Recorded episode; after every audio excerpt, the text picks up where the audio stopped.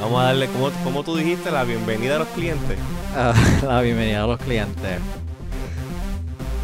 Esta clientela de nosotros siempre ha sido problemática. Siempre ha sido problemática y yo creo que va a seguir siendo problemática por el resto de la, el resto de la eternidad. Hay tres personas viéndolo. O, digo, quizás sea una, porque uno, uno, dos. Porque yo, yo lo estoy viendo en el, en el producer. Yo creo que yo asumiría, ¿verdad?, que Facebook es lo suficientemente inteligente para no contar como un viewer el que está produciendo. Bueno, Bueno, exacto, pero tú sabes que la gente de Facebook, por más ingenieros, bueno. ingenieros y genios que son, eh, a veces se les escapa una que otra. Déjame cambiar el Este, Facebook. Estoy cambiando el Facebook a la Mac. Pero dale, tú vas a hacer la intro. Pues yo voy a hacer la intro para despedir de ustedes. Ah, pero primero que nada, bienvenido a esta edición especial de los iWannabes desde la cuarentena o desde el encierro. Creo que le puse desde el encierro. Yo puse esta de cuarentena un poquito más optimista. No, no encierro. Esto está cabrón. Este, para aquellos de ustedes nuevos que nunca habían entrado a, a- o nunca habían escuchado un, un- nada relacionado con iWannabes, iWannabes es un podcast que hablamos de tecnología, hablamos de eh, geek lifestyle, hablamos de pop culture en general. Eh, Ah, da un break, da un break. Me acabo de dar cuenta de algo. Di todo eso otra vez para di todo eso otra vez para Facebook. ¿Por qué? Porque estabas en mute acá. Ya, Alfaro, tú eres bien especial, mano. Bueno, pues para los que lo- para los que estaban conectados y no estaban escuchando nada porque Alfaro no había eh, ponchado el audio en el stream. Mi nombre es José Izquierdo y ese que está ahí al otro lado es Alfaro. Nosotros somos los, somos parte de los iWannabes y aquí de ustedes que no saben qué es iWannabes porque nunca se han enterado, nunca han escuchado nada de iWannabes. No, iWannabes es un podcast disponible en todas las plataformas de podcasting en el que cuando publicamos un episodio, whenever that may be, hablamos Whenever that happens. Ajá. Whenever that happens, hablamos generalmente de tecnología, eh, geek lifestyle y eh, eh, pop culture en general. Y un programa de lo más chévere. Si nunca han escuchado un episodio, por favor vayan y busquen iWannabes en Apple Podcast, en Spotify y en cualquier otra plataforma. Y está interesante. El episodio les va a gustar. Lo, lo, lo, lo que hemos hecho hasta ahora. ¿Desde cuándo? Desde el 2005 ya hemos nosotros haciendo podcast. 2005. Mira, me di cuenta que todavía el website funciona. iwannabes.com. Sí, yo no sé qué hay en ese website ahora mismo, así que I'm not even gonna. El botón, even gonna el, go el botón de subscribe to iTunes. Subscribe in iTunes. ¿Y eso funciona todavía? Yo creo que tú hiciste este website en, en iWeb. En iWeb, sí. sí, mano. Oye, iWeb. oye, pero normalmente, normalmente cuando hacemos un episodio, pues está nuestros compañeros Luis Herrero y eh, Gerardo Calderón, que ahora mismo no están en el, no están, no están, creo que están ocupados eh, haciendo cosas eh, en sus vidas cotidianas, que de parte de lo que queremos hablar en este episodio es de eso, porque nosotros publicamos, de momento como que volvimos, hicimos tres episodios y como que, coqui, What? no volvió a pasar nada, so, no volvió a pasar más nada. Este, por lo cual esto lo estamos clasificando como un episodio especial. Eh, hopefully, a ver si esto pues nos motiva un poquito más a buscar la manera de, de, pues, volver a hacerlo más frecuente porque ese ha sido el problema hasta ahora. Nosotros, eh, antes, cuando estábamos bien, bien activos en el podcast, eh, by the way, pueden dejar sus comentarios en el chat y los, los estamos leyendo y podemos este, vacilar con ustedes eh, mientras ven el stream. Eh, nosotros cuando estábamos bien, bien activos, eh, way back then, en el podcast y todas las semanas hacíamos episodios nuevos, pues nosotros éramos todos estudiantes, teníamos bien poquitas responsabilidades y todos vivíamos en Puerto Rico. So, juntarnos un sábado a la- al mediodía o a las 3, 3 p.m.ish, whenever that, cuando sea que lo hacíamos, pues nos, nos, nos, nos resultaba fácil. ¿Qué pasa? Eh, eh, things change, life goes on. Ricardo está por Virginia, Geraldo está por eh, California, yo estuve el año pasado en Dallas, estoy en Puerto Rico de nuevo. Luis Herrero está en Puerto Rico, están, hay tres que están casados, dos tienen hijos, yo sigo, I'm still a bachelor, wink wink. Este. Y pues obviamente manejar los schedules de cuatro personas eh, que están en cuatro partes del mundo con cuatro sets de responsabilidad diferentes, pues no, no, no nos resultó fácil. Y pues tratamos de hacerlo el año pasado. Y pues no nos salió muy bien. Por lo menos los episodios que salieron tuvieron buenos. Eso sí. Sí, estuvieron buenos. De hecho, las intros estuvieron buenas. Sí, ah, esa era otra. Esa era otra. Una cosa que producir un episodio de iWannabes no era tan sencillo como... Y, y aquellos de ustedes que pues, sí han escuchado los podcasts y llevan este... Llevan tiempo ya suscritos. eh, saben que nosotros no, no simplemente es vamos a sentarnos a hablar y vamos a grabar lo que sea que estemos hablando y publish y para afuera. No. Nosotros casi siempre tratamos de hacer un intro. Hacer los intros no son fáciles. Hay mucho trabajo eh, creativo envuelto. Mucha, mucha preproducción y postproducción. Y pues eso pues le añade un nivel de dificultad adicional al, al- a la producción de podcast y pues you know aunque, y, aún así o sea we enjoy the process Sí, eso iba a decir, o sea, porque, porque estaba haciendo, lo estaba haciendo ver como que esto es un trabajo, pero nosotros de verdad no, nos disfrutamos y todo esto empezó como algo de nosotros como un experimento, un laboratorio, Sí. eh, de nosotros experimentar con podcast. Si van para atrás la historia de podcasting, eh, se dan cuenta que eh, hay una razón por la que todos los iWannabes somos Twitter users por debajo del primer millón. yeah Eh, early adopters early adopters. y eso mismo él es eh, lo que era Iwanabis y parte de la jo- jocosidad era es era es eh, esa es intro. porque es porque seguimos I mean Sí, porque de verdad que we still do it el, el año pasado salimos con varias intros que estuvieron chéveres. Eh, yo todavía el día de hoy, yo soy uno de esos iWannabes que, ti- que es papá ahora. Eh, y yo me muero de la risa porque cada vez que escucho Under the Sea en Disney Plus, eh, yo no escucho Under the Sea, yo escucho Escucha Mac or PC. Mac or PC. Si, si quieren saber de qué estoy hablando, vayan a, a la historia de iWannabes eh, para que escuchen esa intro. Eh, Yo te voy a decir algo. Esa canción, lo que tú acabas de decir ahora mismo, o sea, no, o sea, es, es exactamente lo que me pasa a mí.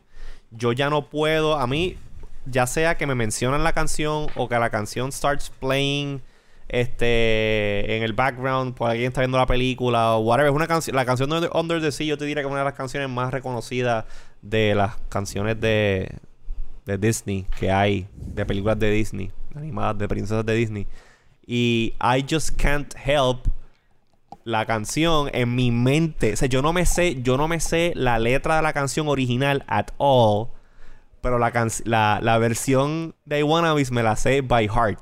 Tú sabes, y la canción empieza a sonar y este, Do this just better, Running in Tiger, Take it from me. O sea, todas las canciones, o sea, completas. pero Running es XP, you, Running XP, you crash all day. Patching the system on Tuesdays. O sea, como que, While Max keep running, you keep on.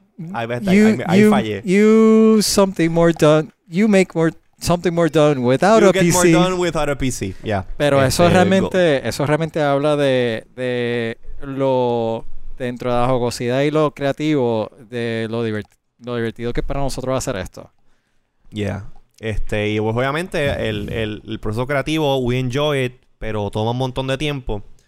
Eh, y pues nosotros, pues cuando noso- nosotros somos de la, de la escuela de que eh, aun cuando esto fue un laboratorio y aun cuando esto fue, esto se inició como para just to have fun y tratar nuevas cosas, pues queremos que esas cosas que son experimentos, que cosas que estamos tratando, pues se hagan bien y tengan el mejor nivel de calidad posible que nosotros podemos hacer. Y obviamente, esos son constraints que nosotros mismos nos hemos impuesto y pues complican el asunto un poquito más y pues pues no, no, no nos han no nos han permitido como que eh, keep on doing the show aparte de pues todas las otras responsabilidades que tenemos como, como adultos ya llenos de canas este a los que nos queda pelo todavía gracias a Dios hay unos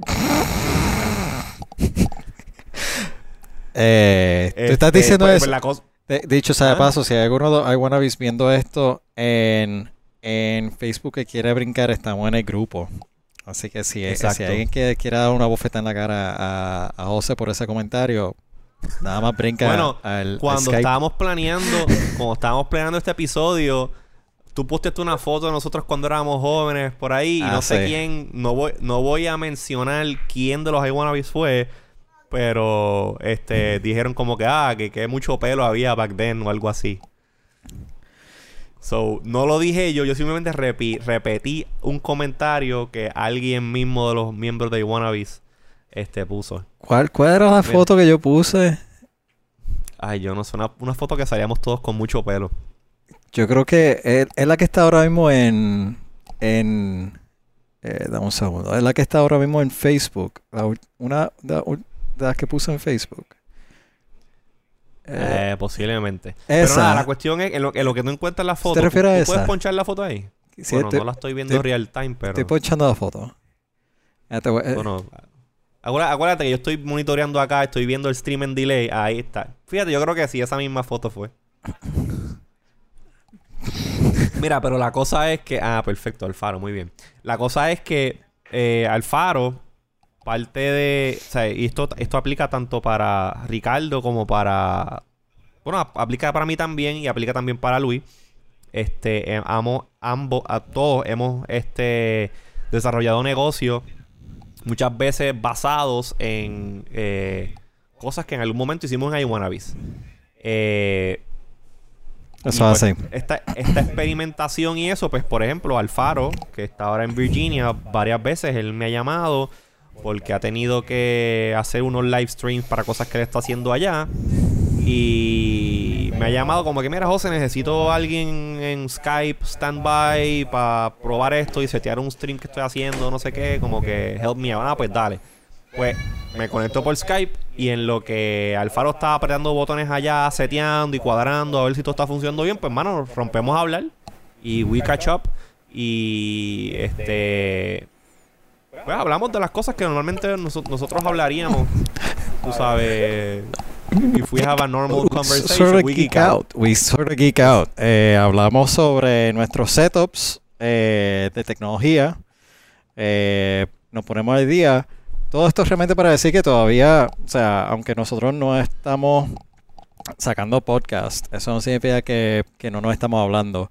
Eh, y, no, es- y que no hay una colaboración. O sea, acá, como se decía, eh, si no hubiese sido por esa, por ese empujón, eh, hay ciertas cosas acá que hay varios programas, obviamente con esto de, estar todo el mundo encerrado, hacer transmisiones eh, por Facebook Live, y no solamente por Facebook Live, sino todas las plataformas. Pues nosotros colaboramos todavía y seguimos haciendo inventos y experimentos. Lo que pasa es que obviamente una cosa es hacer experimentos eh, y llamarnos a la hora de tantas. Otra cosa es, como decía José, iWannabes para nosotros es sí un ex- experimento, pero un experimento con- de alta calidad. Eh, Yeah. so, eh, de hecho, yo creo que esta es la, la primera vez que we've... eh, es, es- es un, es un public beta. es un public beta. y Siempre ha sido un public beta. yo creo que esta es la primera vez que nos hemos atrevido a, básicamente a, you know what, let's go. Vamos a ver si no funciona. eh, let's just do a special program y ver qué sale. Sí. Que eso del special program viene de que el año pasado, cerca de cuando hicimos el último episodio que publicamos y luego un poquito después, que nos estábamos dando cuenta que eh, manejar los schedules de nosotros cuatro y poder coincidir como que un día y que estuviésemos disponibles y que eh, no que el nene no tiene no tiene no tiene práctica de soccer que si eh, ¿sabes? no hay reunión de esto que si todo el mundo está disponible pues eh, era difícil y parte de la idea que estábamos flotando era como que mira pues vamos entonces a hacer unos episodios que sean reducidos por decirlo así este en el cual no necesariamente pues estemos todos los iWannabes pero que por lo menos siempre haya uno de los de, de los cuatro. Por lo menos, por lo menos dos para que no sea un monólogo, ¿ves? Claro, no, exacto, No pero lo que me refiero es, por ejemplo, que si, por ejemplo, si yo hubiese como que, ah, quiero hacer ahí hoy el programa y la transmisión a huevo y no hay más nadie que quiera, este, eh, o que pueda, no que no quiera, pero yo sé que quieren, pero el tiempo no nos permite, no puedan participar, pues por ejemplo, yo puedo llamar a, a nuestro amigo Rafi Mediavilla y si él está available, pues lo hago a, a un episodio con Rafi y hablamos de lo que normalmente ustedes hablarían, o sea, nosotros todos los cuatro hablaríamos. Eh, pero siempre pues queremos tener por lo menos... O sea, y la Un idea de todo esto es pues un... Ajá. Este, tener un core de que si vamos a seguir publicando y haciendo episodios. Y by the way, y, y hola a la peluga de olivo, a Fez que se está conectando, a Medina y a Paul que están en el, en el chat. Saluditos, estoy leyendo los comentarios de ustedes ahí.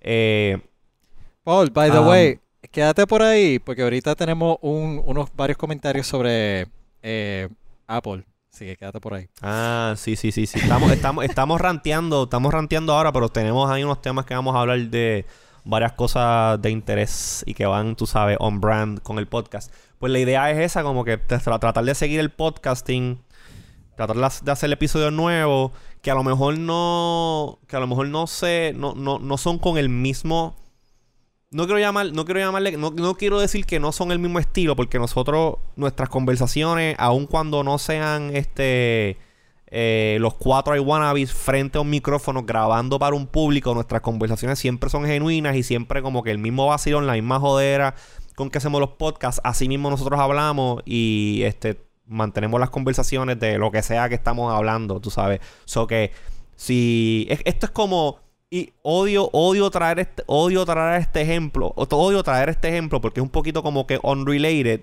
pero como que resume más o menos lo, lo mismo. Hay otro podcast que yo hacía que se llamaba Decodificando, que lo hacía con Wilton. La premisa de ese podcast era esa misma, como que yo todo el tiempo estoy hablando con Wilton por teléfono de algo y como que pues en vez de mantener esa conversación privada entre él y yo, pues mira, vamos a grabarla y publicarla. Pues el propósito de esto, de esto, de esto que estamos tratando de hacer ahora con iWannabes, pues es eso mismo. Este, pero con el, el- el- la misma chispa, el mismo vacilón, el mismo irreverency que ustedes están acostumbrados a escucharnos. Digo, realmente lo que pasó fue que yo te llamé a las 11 de la noche un día. Eh, estábamos confiando de si cuál, cuál de los dos tenía eh, el mejor LED setup eh, de backlight monitors. Ajá, exactamente. Y fue como que nos dimos cuenta, ah, esto está interesante. Esto lo debimos haber grabado. Y Sí. lo debimos haber publicado porque literalmente estuvimos ranting. Tú tenías, tú te recuerdas que tú estabas eh, haciendo tu propia prueba en Twitch eh, y tenías, creo que era un video de tu scuba diving. Eh, y era una Yo estaba, Alfa- Alfaro estaba, Alfaro estaba probando eh, el stream y el setup de OBS por su lado. Y entonces, para yo ir como que con él step by step, de como que, ah, mira, pero checate este setting, pon acá, déjame tratar el stream, déjame ver cuánto CPU usage estoy teniendo en la máquina, todo eso. Yo también monté como que mi propio setup en un canal de Twitch que yo tengo que no uso porque yo gamer no soy y yo streamer no soy, menos, me- menos todavía. Y yo tenía, era, era, era, era como un, aquello parecía un este, el intro de The Brady Bunch. algo así. En un, cua- en un cuadro estaba yo, en otro cuadro estaba Ricardo, en un cuadro era como que white noise de ese, en otro cuadro había un video que yo tenía looping de yo scuba diving. Era, aquello era un arroz con culo. pero- Básicamente. Yeah, we were testing it out. Y pues obviamente el, el test pues como que funcionó lo que queríamos hacer. Básicamente, me acabo, acabo de mover para, para la pantalla que eh, estoy monitoreando Audacity en caso de que estuviera spiking. Creo que hice Sí, spikes. eso es. Eso es importante, monitorar el audio. Porque ese, ese otra. Ese otra, hablando de, de nosotros gustar, que nos gusta complicarnos la vida. Yo sé que, yo sé que la, la, ¿cómo te digo? Y esto es algo que es bien, bien, bien pertinente, eh, de la ma- bien no pertinente, pero es como que bien típico de la manera en que, por ejemplo, los YouTubers eh, comunican su deseo de hacer algo. Es como que si es literalmente una copia del, del slogan de Nike, Just Do It. Ah, que quiero grabar un video y la cámara que tengo es la cámara de un iPhone 3, 3, ¿cómo se llama? 3GS. Fuck it, vamos a hacerlo. No voy a esperar, no voy a esperar a get another camera. Vamos a grabar con lo que sea y cuestión de que salga. Y eso está muy bien. Eso está muy bien. Pero nosotros pues, nos gusta ir un poquito más allá. Y por ejemplo, eh, ahora que hay muchos, eh, muchos, muchos content creators, mucha gente que hacía podcasting o que hace podcasting, o mucha gente que ha creado podcasts nuevos con esto de la, de la cuarentena y el encerramiento gracias a la madre esta del coronavirus COVID-19. Pues mucha gente está eh, ahora descubriendo cómo hacer grabaciones de podcast y transmisiones remotas. Que nosotros pues llevamos haciendo esto since forever. Y no es por darme golpes en el pecho, pero we've been doing this for a long time now. Entonces, mucha gente pues simplemente, ah, mira, pues ok, vamos a tener a cuatro personas participando en el, en el, en el, en la producción. Eh, y la persona que, hay una persona que está grabando y graba todo el audio que either proviene del micrófono local de la persona que está grabando. Proviene de alguien que está conectado remoto por Skype usando AirPods. Eh, usando otra persona remota. y nadie está grabándose localmente para, para poder mm. presentarle en el podcast la mayor calidad posible. Oye, y yo entiendo que no todo el mundo a lo mejor pues tiene en su casa un micrófono, ¿sabe? Decente, un setup para poder hacer esto. Pero hay ciertas cosas que se pueden hacer que requieren a la, a la, al, final, a la, parte, en la parte de, de postproducción, pues requiere un poquito más de trabajo pero te permiten presentar, tú sabes, como que un, un, un producto de un poquito de, mayor calidad. De hecho, que, eso es algo. ¿Qué micrófono tú estás usando? Eso te iba a preguntar ahorita. Esto es un Audio Técnica AT, AT2020. Este, a mí me encanta este micrófono. Fuera del, de los MXL 990 que nosotros usábamos way back then, que por ahí tengo uno que no funciona. Exacto, nosotros le llamamos eso los Iwana mics, que eran los micrófonos originales que nosotros compramos para hacer Iwanabis cuando ah, ah, we decided to do this. Creo que hay otra foto de eso. Creo que hay otra foto. ¿La tienes por ahí? Bueno, yo tengo. Bueno, voy a, voy a, poner una decente porque está una de tú licking the mic. Eh, ah, wow. Y. Pero mira, pero mira lo que tengo aquí en la cajita. ¡Eh, a rayo! Tú todavía tienes la caja original. En Excel. Oh, God. lo voy a abrir para que ustedes, que los que están viendo el stream, vean de lo que estoy hablando. Esta caja está bien jodida, pero. Este, MXL 990. Este es el micrófono que nosotros solíamos utilizar eh, en iWannabes cuando grabábamos en los Alfaro Recording Studios. Este. Y en algún otros sitios que íbamos a grabar también muy buen micrófono, pero obviamente ya pasó a mejor vivir, tuve que comprar uno nuevo. de hecho, aquí, pues aquí hay una foto de nosotros. Eh, ah, mira, ahí están. Con usando micrófono. Exacto. Esa foto es en los, en los Alfaro Studios de. ¿Cómo se llamaba la calle aquella? Eh, University. University, ya. Mira para allá tú con una triple EPC. Oh my god. Ahí sale Luis cuando todavía no le salía pelo en la cara. pues, oh no te, te, te Qué jóvenes éramos. Te preguntaba, digo, es.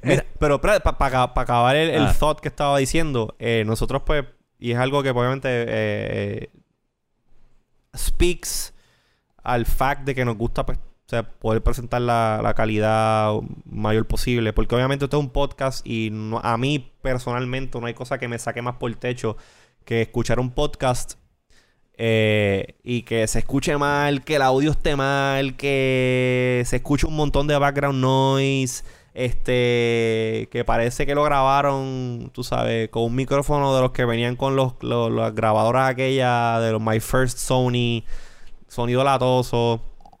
Este. Eh, y pues nosotros cuando hacíamos los episodios remotos, cada cual se grababa con un micrófono bueno por su lado. Y luego me enviaban a mí los archivos on compressed, este, full resolution del audio. Pensé yo casarlos, unirlos y que para la persona que esté escuchando el programa, eh, suene como si estuviésemos todos en el mismo sitio, en un estudio con, tú sabes, con la calidad que se supone. Y pues, obviamente, pues no todo el mundo hace eso. Eh, yo sé que cada cual hace lo que puede. Y eso está muy bien. El, ese sentimiento de que, mira, yo tengo algo que decir, a lo mejor no tengo el mejor equipo. eh, y lo del content is king, pues, cool. Perfecto. Pero pues, obviamente, a nosotros pues nos gusta tener buen content, pero también nos gusta, pues, presentarlo con una calidad nítida. De hecho, eso iba a decir, porque esto, esto, wow, I spiked a little bit there. eh, estos eh, audífonos que yo tengo puestos Ajá. eh, son unos audio técnica eh, BPHS One, que son los que usan en ESPN para deporte. wow. Eh, Sí, tú pareces un sportscaster ahí. Parece que vas a dar. pero, ¡Llévatela, viento! Pero- Pero para Piculín y ahí, falla. pero precisamente, eh, como en el fondo, eh, con el nene, con todo el sonido ambiental, pues trato de mantenerlo lo más eh, direccional posible. Así que estos son Claro. unos audio técnica PPHS One. Eh, no sé si tendremos show notes después de esto, pero ya lo saben. Posiblemente, posiblemente no. Bueno, no sé, nosotros, nosotros, los show notes, como que nosotros no hemos embraced los show notes hace tiempo. Eh, pero se puede hacer algo, se puede hacer algo Maybe. para los links.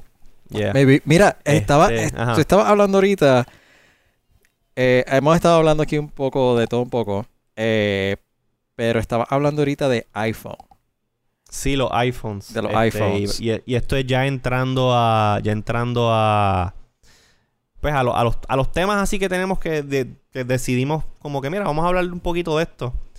Este. Que vaya, güey, se me, se me olvidó poner uno en la lista de las cosas, las cosas raras relacionadas con tecnología que llevamos haciendo durante la cuarentena. Y para darles un, un adelanto. Ay, Cristo. Oh, wow. Yo llevo, yo llevo restaurando iPods toda la cuarentena. He, he hecho una colección increíble de iPods, convirtiéndolos a solid state, este, y haciendo cosas, modificándolos y nada, Ah, por eso. Tú has estado compartiendo eso en, en redes sociales, ¿no? En Sí, en Instagram, este, búsquenme como IZQRDO en Instagram. Y hay uno de los stories, de los highlighted studies, eh, stories, que tiene como que el, el, el story de ellos explicando eh, cómo es el proceso de modificar los iPods y eso. Pero eso tema, ese tema, como no lo incluí en la lista, si me puedo incluirlo ahora, acabamos mañana. Este, pero mira, los iPhones, este. Mano, yo estoy eh, eh, bien. Apple últimamente eh, es un mixed bag. Yo Si me acuerdo- dejamos, yo si me acuerdo- dejamos saber a la gente cuánto tuvimos, dicho sea de paso, nosotros planificamos comenzar esto a las tres y media.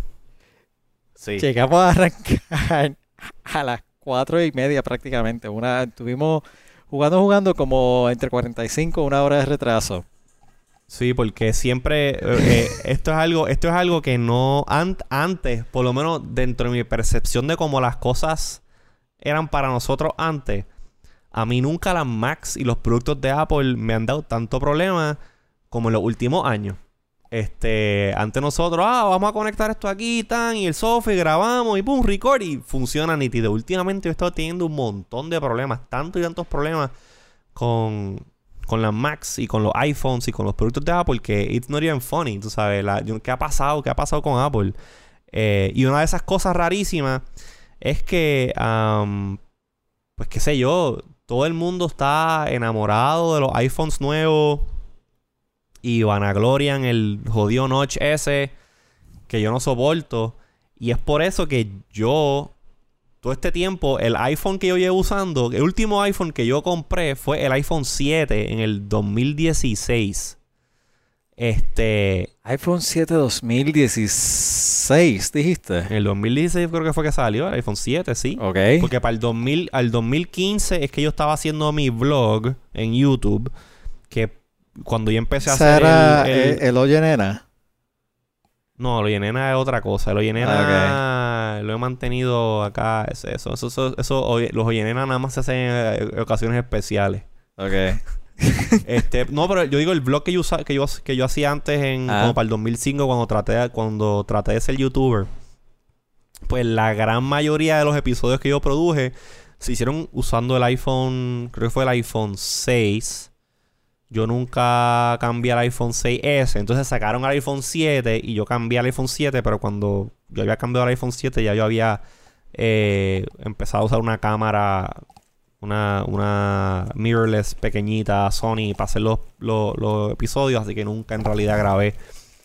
Excepto, el- excepto Ah. el episodio que hice que era del, del huracán Irma, que yo venía de, yo venía de, yo ya había para, para cuando ocurre lo del hura- huracán Irma, Ah, yo había dejado ya de hacer los blogs semanales en, en, en, en YouTube.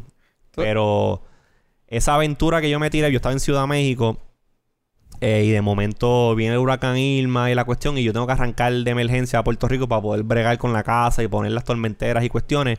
Pues eh, toda la parte previa, si aquellos de ustedes que lo busquen, busquen youtube.com slash este, José Izquierdo y uno de los últimos videos que van ahí, van a ver ahí es del huracán Irma. Toda la, la- la primera parte de ese video que es fuera de Puerto Rico, yo la grabé con el iPhone.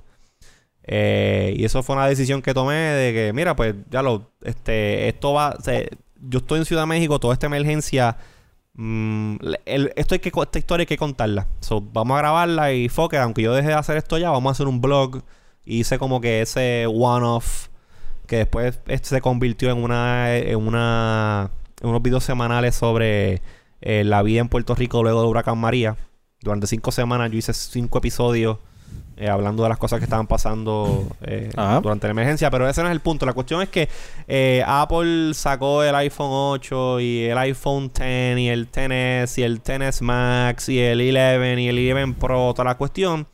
Y yo había estado bien reacio a, a, hacer un a upgrade. coger- a hacer un upgrade porque es que siento que Apple estaba holding back en un montón de features eh, y design choices que habían tomado para ese chorro de teléfonos post iPhone 7 mainly siendo la cuestión del notch odio el notch eh, y aún a- lo odio pero aún así entiendo la razón de por qué existe ¿no? ¿Cómo tú vas a decir eso? Eso.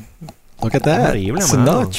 toda la, toda la cuestión toda la cuestión del Face ID pues fine el notch hace falta para que eso funcione pero sí sí y siempre el, el, el, el go to answer que yo tengo es que si Steve Jobs hubiese estado vivo él jamás hubiese permitido que los iPhones salieran con el notch y con camera bumps pues Con nada, el notch y con el camera bump. Ok.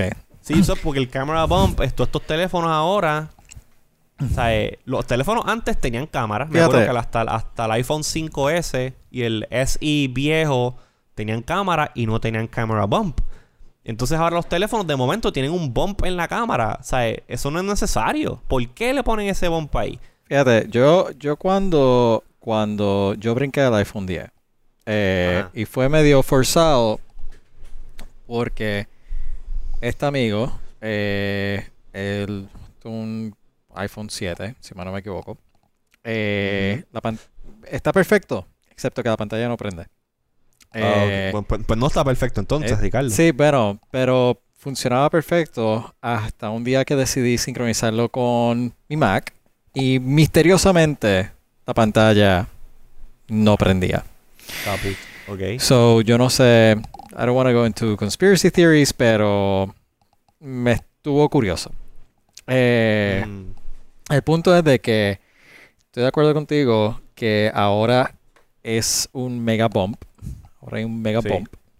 sí. Eh, Sí, y Pero- cuando digo bump, cuando digo bump, no me refiero a que pues hay dos cámaras en el mismo módulo. O sea, me refiero a, a- a que el teléfono es flat y donde están las cámaras sobresale hacia afuera. Sí, pero a lo que voy con mi comentario es que cuando salió el iPhone 10, Ajá. en cierto modo, cierta, no sé si fue que era ah, eh, distinto a la serie que estaba llevando Apple hasta el momento, con un form factor que realmente no había cambiado, pero de cierta forma fue como, o sea, estoy de acuerdo que lo del bump y lo del notch, pero por todo lo demás en cuanto al swipe y eh, la interacción con, con el celular, a mí por lo menos sentía, ok, me parece que de los últimos días de Steve Jobs, él tuvo que haber tenido algo de input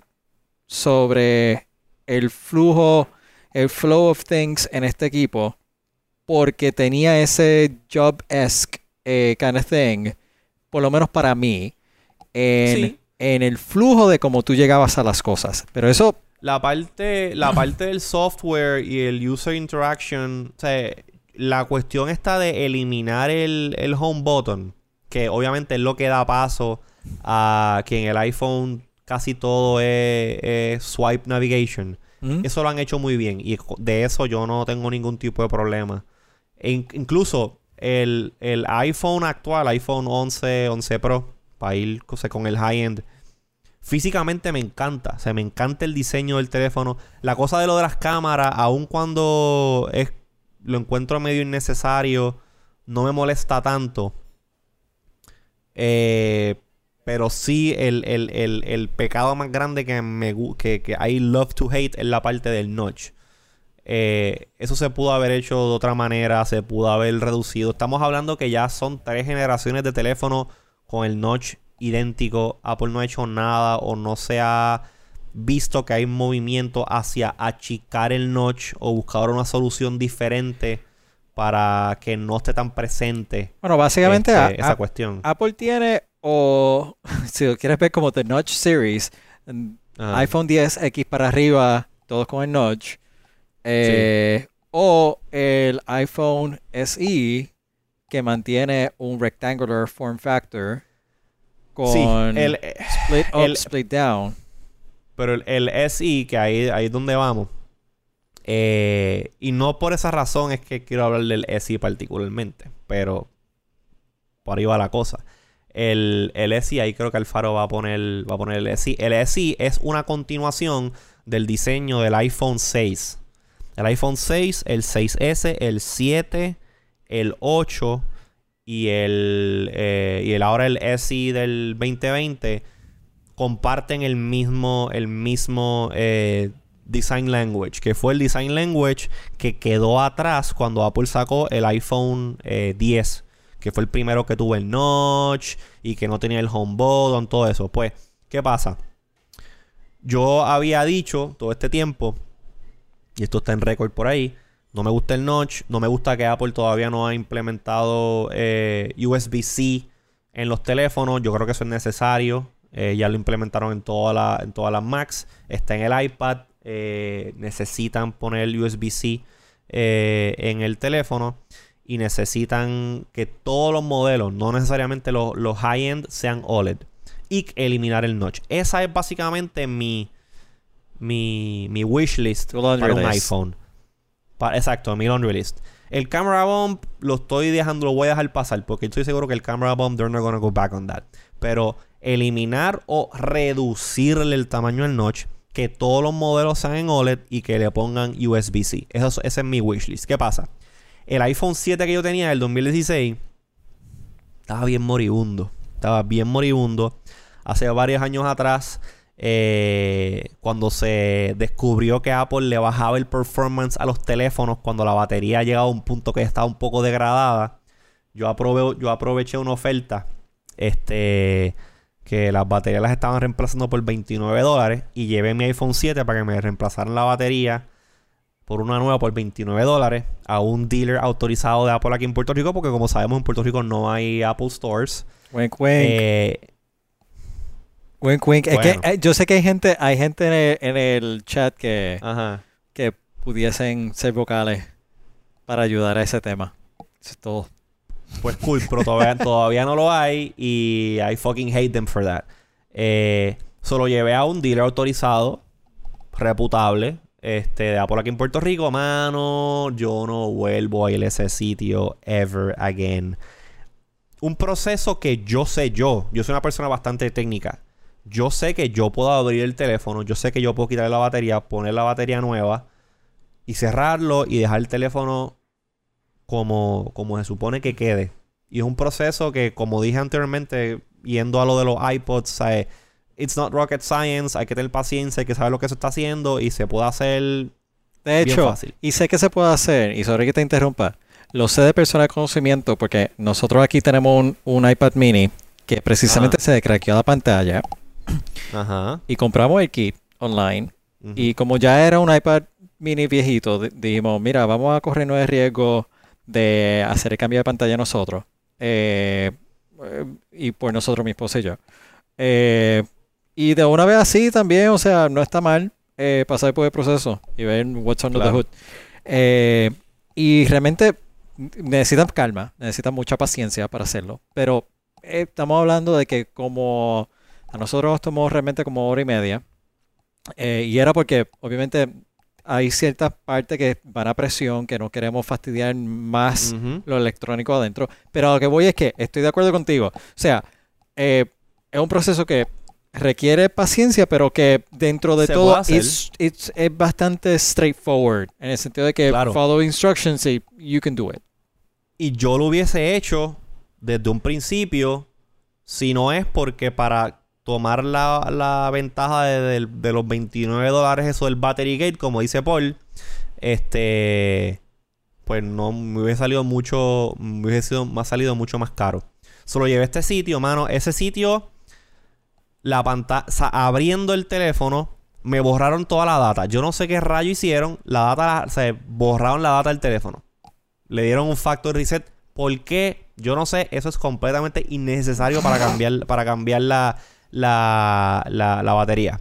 Luego, algo hicieron en el proceso que el home button no funcionaba. O sea, tú le dabas al home button y el home button no funcionaba. What? Tratando de cambiar el home button o de arreglar- o de arreglar el home button, rompieron la pantalla. Entonces, después, después de un pugilato y yo me cagué en la madre al dueño allí, le formé un show al tipo allí. Una cosa, oye, Ricardo, una cosa que, un proceso de tú cambias esa batería que maybe te toma media hora tops. Tops. Media hora tops. Yo tuve cinco horas en No, el sitio jamás, allí jamás y nunca. esperando para que me arreglan la batería. Cinco horas. Yo estaba tan... in- o sea, me acabaron, me acabaron, acabaron abriendo un teléfono nuevo de fábrica. Le sacaron la pantalla de ese teléfono y me la pusieron en el teléfono mío. What? Me dan el teléfono. El teléfono funciona bien. Y pasan maybe una o dos semanas. Ok, esto está funcionando bien. Sí, empiezo a notar que Vamos, cuando vamos a cambiar el- de cerveza a Let's Step It Up a Notch now. Ajá. Ok, oh, oh shit, oh shit. Eh, cuando yo agarro el teléfono y estoy swiping, si le hago como que presión en uno de los bordes, yo sentía como un clac. Clac. Como que algo no, algo no estaba bien. ¿Hace cuánto fue esto? Eh, ya hace como dos años. ¿Y todavía ellos están por ahí? I think so. Yo sé Pues- que no vamos, no vamos a decir quiénes son, pero Ah, no, yo voy a, yo lo voy a tirar al medio. Ah. Metro Technologies. Ah, Metro. Technologies.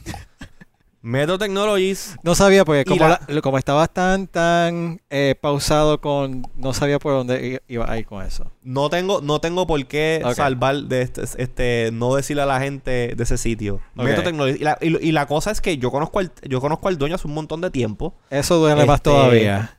Conozco al, hace- eh, sí, se lo conozco desde mis tiempos de CompUSA cuando yo bregaba, cuando yo trabajaba para Apple, para lo de, para lo del eh, representante ellos aquí.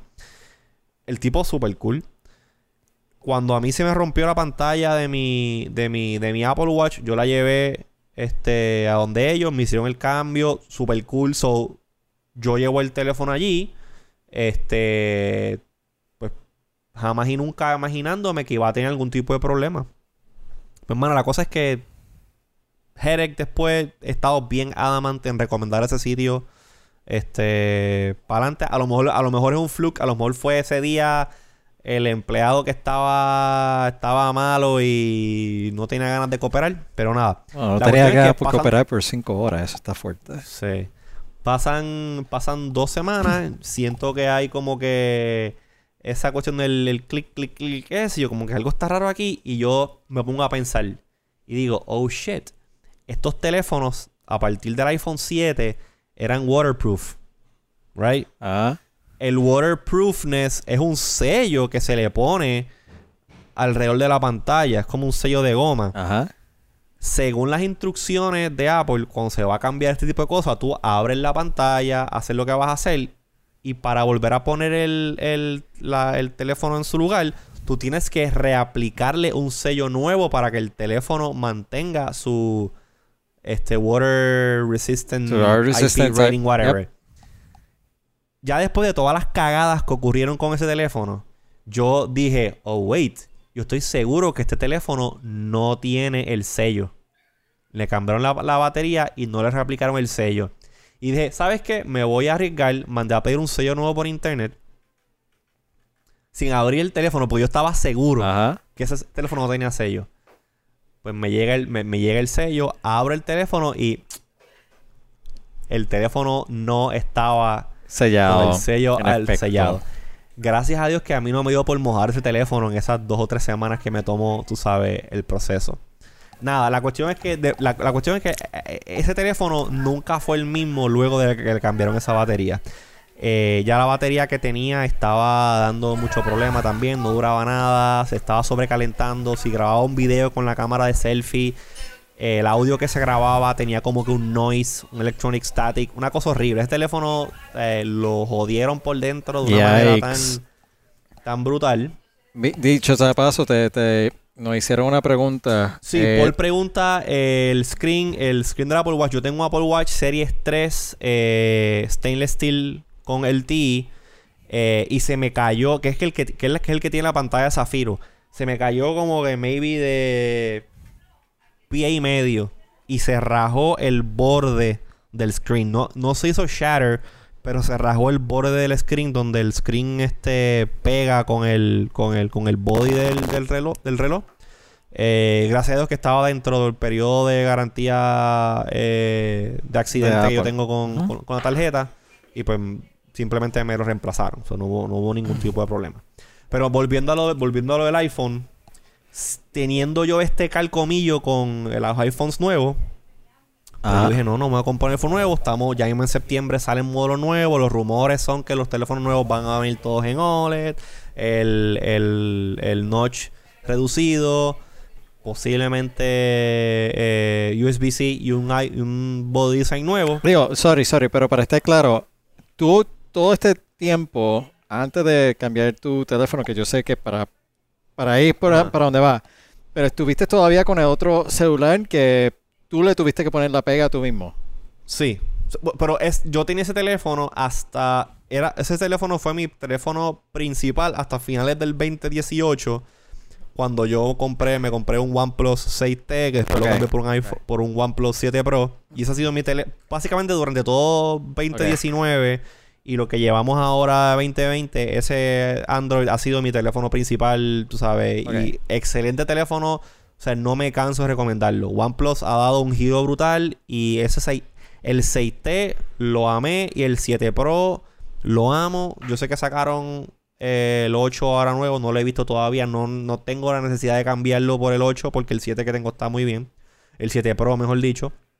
Este, pero nada, la cosa es que eh, mi carrier hace dos o tres días atrás anunciaron una oferta de que, ah, si tú tienes un iPhone 7, 8, 10, 10S, no sé qué carajo, am, y lo traes, te lo, te lo cambiamos por un iPhone SE nuevo, sin pagar nada, como que on us, solamente pagas el... Básicamente el- un teléfono nuevo gratis.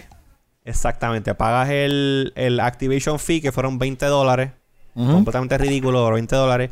Y el tax, que acabaron siendo 45 dólares, so por 65 dólares, yo cambié mi iPhone 7 a un iPhone este, SE nuevo, SE.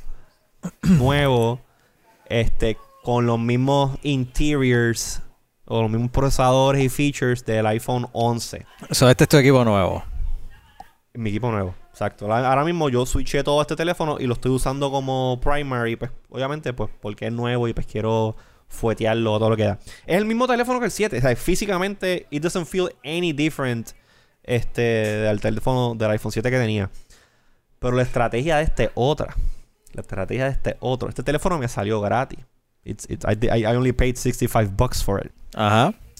Por este teléfono, cuando en septiembre salgan los teléfonos, salgan los iPhones nuevos, hopefully con los features que yo quiero, Apple está haciendo bien generoso últimamente cuando saca teléfono nuevo, el trading program de ellos. Ajá. Y por 65 dólares de upgrade fee, cuando Apple saque el, el, el, um, el trading para los iPhone 12, whatever, ¿por cuál teléfono tú crees que me van a dar más dinero? ¿Por un iPhone 7 del 2016 o por un iPhone SE del 2020? I see what you did there.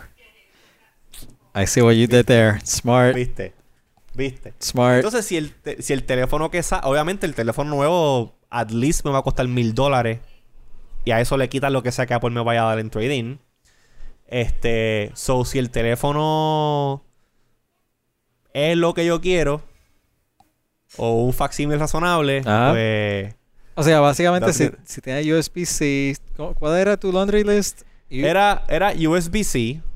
Aunque eso USB-C es- es- está medio far-fetched todavía. I mean, Yo verdad que no entiendo algo- por qué, porque, o sea, si ese es lo único, el único conector que nos dan ahora en las nuevas MacBooks, ajá. why isn't this thing USB 6? Eh, USB-C. y sí, yo creo que es por la sencilla razón de que el USB USB-C es un Open Standard Connector. El Lightning no. Entonces, si tú quieres hacer un este device compatible con el iPhone, la única manera de que Apple te puede licenciar el uso de ese device para el Made for iPhone program es utilizando, o sea, la única manera en que Apple pueda hacer chavo. Eso te iba a decir, con- eso suena un argumento estrictamente de dólares y centavos. Exactamente. Y pues por eso Apple dice, diablo, yo vendo, yo muevo un volumen cabrón de, de iPhones al año y parte del negocio del dinero que yo recibo es por el Made for iPhone eh, platform. Si yo elimino el Made for iPhone platform, voy a dejar de recibir billones de dólares al año de todos los este, accessory manufacturers que me pagan el fee para que yo le licencie el uso del Lightning Connector. Yo estoy seguro que esa es la única razón. Porque en cuestión de... Pero- de- Pero, counter argument to that, ellos Ajá. sí cambiaron a USB-C en el iPad Pro. sí, pero el iPad Pro no es un mass market eh, device como el iPhone. Si tú te Pero- pones a comparar... Ajá. Here's the other counter argument to that. Ellos quieren Ajá. competir eh, contra la Surface con el iPad Pro. So they are trying to. Sí. Digo, jamás, y- y- jamás va a ser un celular. We- ah, estoy claro en Of eso. course. Y aquí es que está, y aquí es que está la cosa con Apple, y aquí es que está este parte de lo que estaba aludiendo al principio cuando empezamos a hablar de esto. Eh, Apple está all over the place. ¿Cuál es la estrategia de Apple? Entonces, como que todos los devices, todas las Macs ya son USB-C. Apple ya no vende Macs con puertos de USB. Bueno, actually, creo que la iMacs Mac este, tienen y la Mac Mini tienen puertos regulares, pero son como desktop computers. Vamos a hablar like modern rev- revised Macs son todas en USB-C. La iPad, los iPad Pro son USB-C. Entonces, coño, Apple, ¿sabes? ¿Qué, no, hay- una necesidad de, aparte de esa, de ese revenue stream, de tú tener este, los dos conectores, hermano. Las ventajas que provee el USB-C, tú sabes, on its own, se van por encima de cualquier cosa que puedas tener. O sea, el tú ponerle USB-C, darle, su, darle support de USB-C al iPhone, hace al iPhone un mejor producto on its own. Solamente con el, o no le añadan ningún fancy Thunderbolt enhancements, no le añada, o nada fancy. Nada más que el conector sea USB-C y tenga USB-C Power Delivery. Nada más con eso, el iPhone, el iPhone se convierte en un, en un device mucho más útil. ¿sabes? Tanto desde la capacidad de poder conectarlo a cargar en- con el conector que sea, no tener que buscar, ah, tú tienes Android, ah, pues estoy jodido, no puedo cargar, ah, que, ah. tú sabes. Eso a el, el value proposition de que, por ejemplo, con el, el OnePlus que yo tengo tiene USB-C. Y muchas veces yo he tenido que hacer algo en el que tengo que pasar algo de la computadora al teléfono. Y yo sé que en el, en el caso de las Macs, pues tú tienes AirDrop y AirDrop funciona muy bien. Eh, pero yo simplemente puedo coger, mira, este, te- este USB, este external hard disk que tengo aquí, que el conector es USB-C. Yo le conecto esto al, al, al Android y él, él lo ve como si fuese un pendrive. Todos los contenidos que están aquí, puedo pasar cosas back and forth, pasar data y eso es una ventaja increíble, especialmente para los power users. Eh, by the way, Tú sabes. ¿ese, es el abanico de tu Mac? Eh, ahora mismo está, está corriendo a 5300 revoluciones por minuto. so que si estás escuchando un shh o algo así en el stream, pues que No, se está colando el. Porque como tu video se frizó un poquito, eh, de momento empecé a escuchar lo que me pareció ser un abanico. Eh, para los que nos están, para los que nos están viendo, there were some thermal issues antes de empezar el show. antes de Mm. empezar el programa. Just, just saying. Sí, es, eh, estas máquinas, they're not, they're not what, what they're used to be. Este. Pero Mira, nada, pues, la- para terminar, ajá. para, para, para eh, recapitular y, y, y- porque yo sé que teníamos tres temas más que queríamos hablar. Eh, Sí. quizás, no sé. Digo, yo puedo, o sea, yo tengo break. Puedo, Yo también no tengo más nada que hacer. I mean, I- let's keep it going for a little bit. yo, yo no tengo ningún, y de hecho me he sorprendido. Tuvimos hasta 10 personas en un momento dado en el Facebook Live. Sí, búsquennos, búsquennos como iWannabes en Twitter y iWannabes en Facebook, los que nos estén escuchando en el podcast. Este, y denos like, subscribe, toda esa cuestión para que, pues cuando hagamos este tipo de cosas, que el punto de hacer estos, estos, estos nuevos episodios así, pues que nos puedan ver en vivo y hablar con ustedes en el chat, eh, pues eh, vayan y den like. Por Alfaro, y vas a, y vas a decir otra cosa y te interrumpí con el plug. Eh, no, no, está bien. Eh, así que tiene el... eh, es- o sea, sí, estoy de acuerdo contigo, pero, o sea, tengo muchos problemas que el argumento sea solamente dólares y centavos. That's all. O sea, eso se ata a toda, toda la narrativa de eh, Apple, where's the innovation? You're really all over the place. Se está enfocando en Sí. en iPhones todo el tiempo. Los iPhones no están vendiendo ya igual que, que como vendían antes. Eh, eh, o sea, eh, Sí, definitivamente. O sea, yo nunca había tenido un iPhone que me durara tanto tiempo. Oye, el teléfono held up. Y te digo, y te digo, y te digo, y te digo una cosa. Este teléfono, eh, y fíjate, y no sé si it's just me. Este, este iPhone tiene los mismo procesador del iPhone 11 Pro Ajá. que es un iPhone, es un procesador bien capable. El iPhone 7, no me acuerdo ni cuál procesador tenía, un A9 o whatever. Te digo una cosa, el iPhone 7, el performance yo lo encontraba súper bien. O sea, todavía no estoy, este, este no lo estoy usando a un punto de como que, wow, esto está se- 20 veces más rápido. Como que no, actually el performance, el performance lo noto bastante similar. Así que eso eh, es, es testamento de que Apple, pues, tú sabes, el hardware, pues, funciona muy bien y, y keeps up demand. De hecho, tú sabes que tu eh, MacBook Pro original que tú le diste a mi padre prende Ajá. todavía. Ah, la, wow, la 12 pulgadas. Todavía. Eh, me envió, Bueno. me envió Bueno. hace par de días una foto de todavía funcionando. Esa es una G4. Yo tengo una iBook G3 que funciona. Tiene la pantalla, la pantalla, la pantalla ya se le está como que este corroyendo porque el, el, el, el polarizing film ya parece que está perdiendo su. Tiene, tiene, tiene como que chemical damage. Por eso con 29 pesos lo arreglo. Y es uno de los, de los, de los- es una de, las de las cosas que estoy pensando como de comprarla y restaurarla y tenerla ahí para nada, porque no puedo hacer nada con ella, pero it works. Ya. Yeah, pero, ah, eh, o sea, estoy de acuerdo contigo. Yo creo que uno de los episodios anteriores nosotros mencionábamos que eh, eh, Apple estaba pasando, y yo creo que sigue pasando, por un proceso de todavía como que un wait and see de qué nueva tecnología o qué nueva innovación va a sacar. Eh, yo creo que... eh, ¿Qué rumores, qué rumores has escuchado por ahí? Yo he escuchado unos cuantos.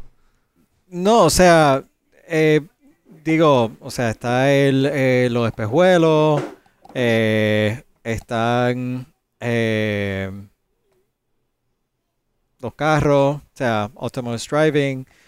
Pero a lo que voy es que Apple por mucho tiempo. Te voy a dar un ejemplo.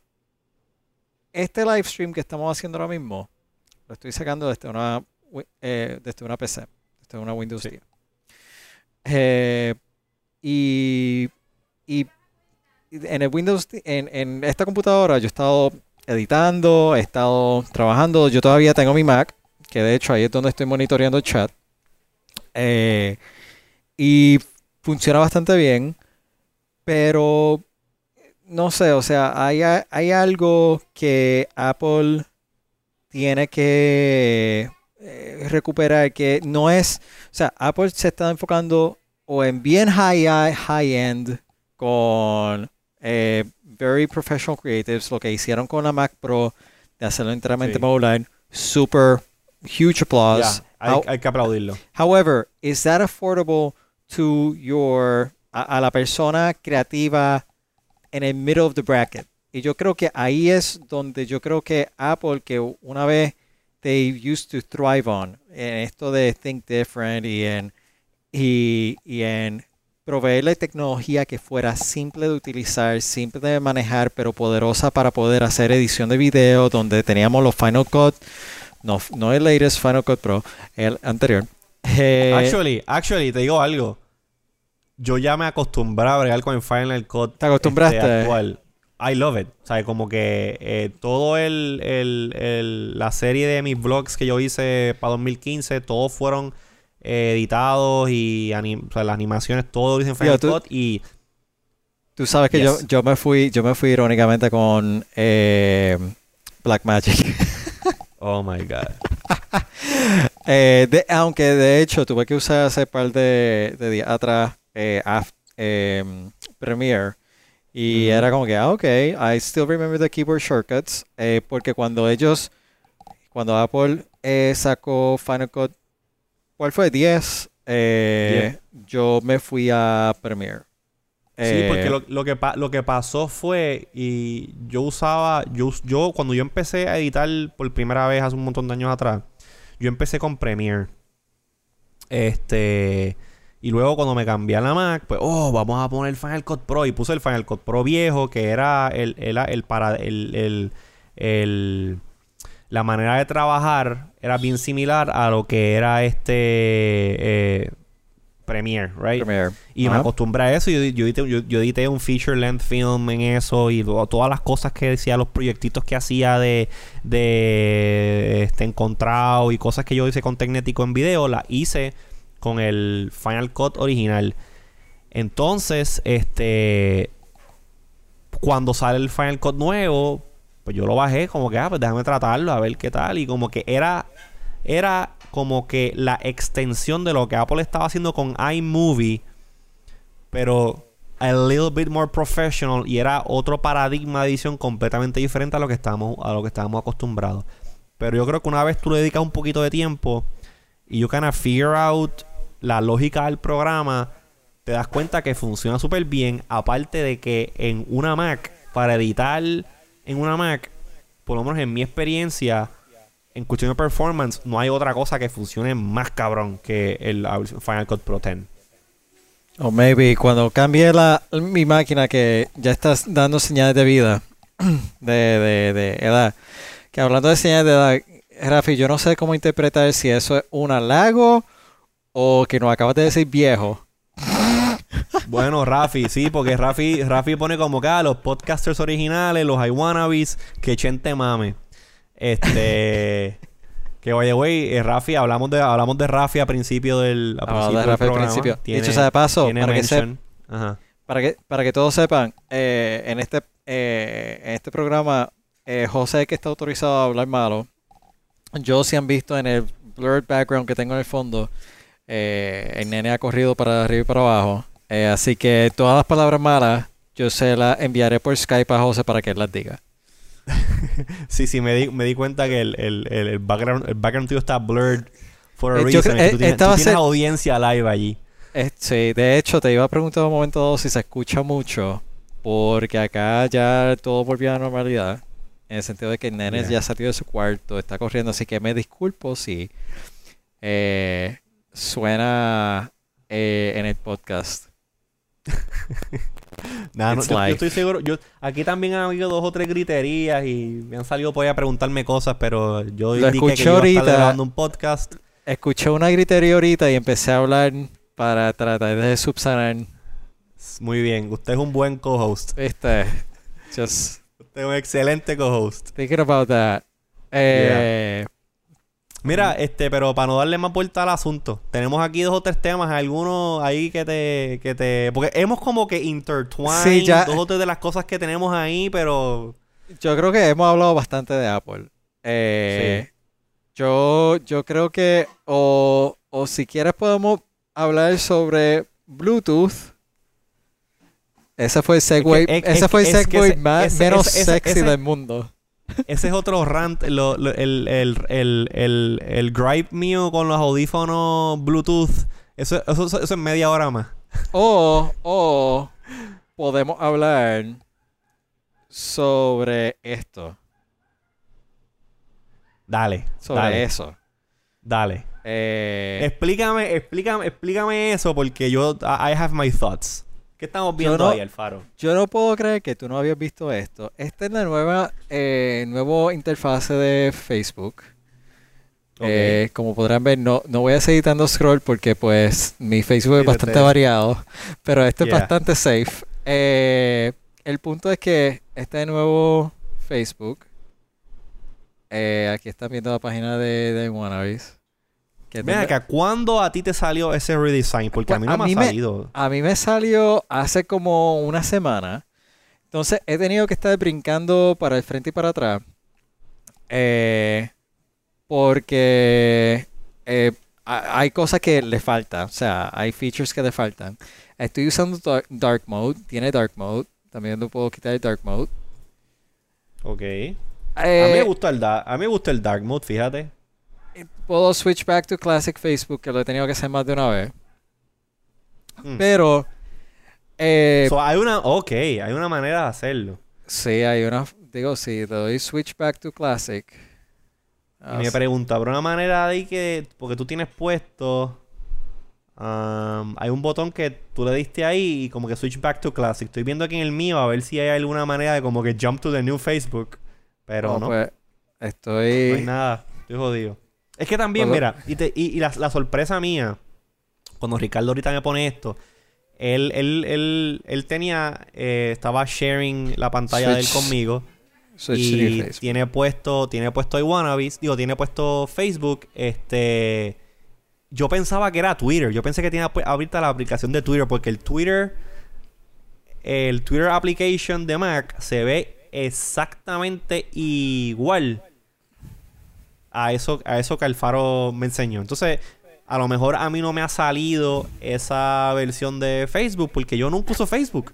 Yo no entro a Facebook yo solamente entro a Facebook cuando tengo que hacer algo relacionado a podcasting, que voy a poner un post de un, de un episodio que estamos trabajando, una promoción o, o algo. Pero yo entrar a la, ah, déjame inter- interactuar con Facebook. No, a lo mejor es eso. A lo mejor yo le están dando prioridad entonces a la gente que son más Tío, yo, desafor- users. yo desafortunadamente he tenido que usar mucho Facebook. Y digo desafortunadamente porque te soy sincero. A mí no me gusta Facebook.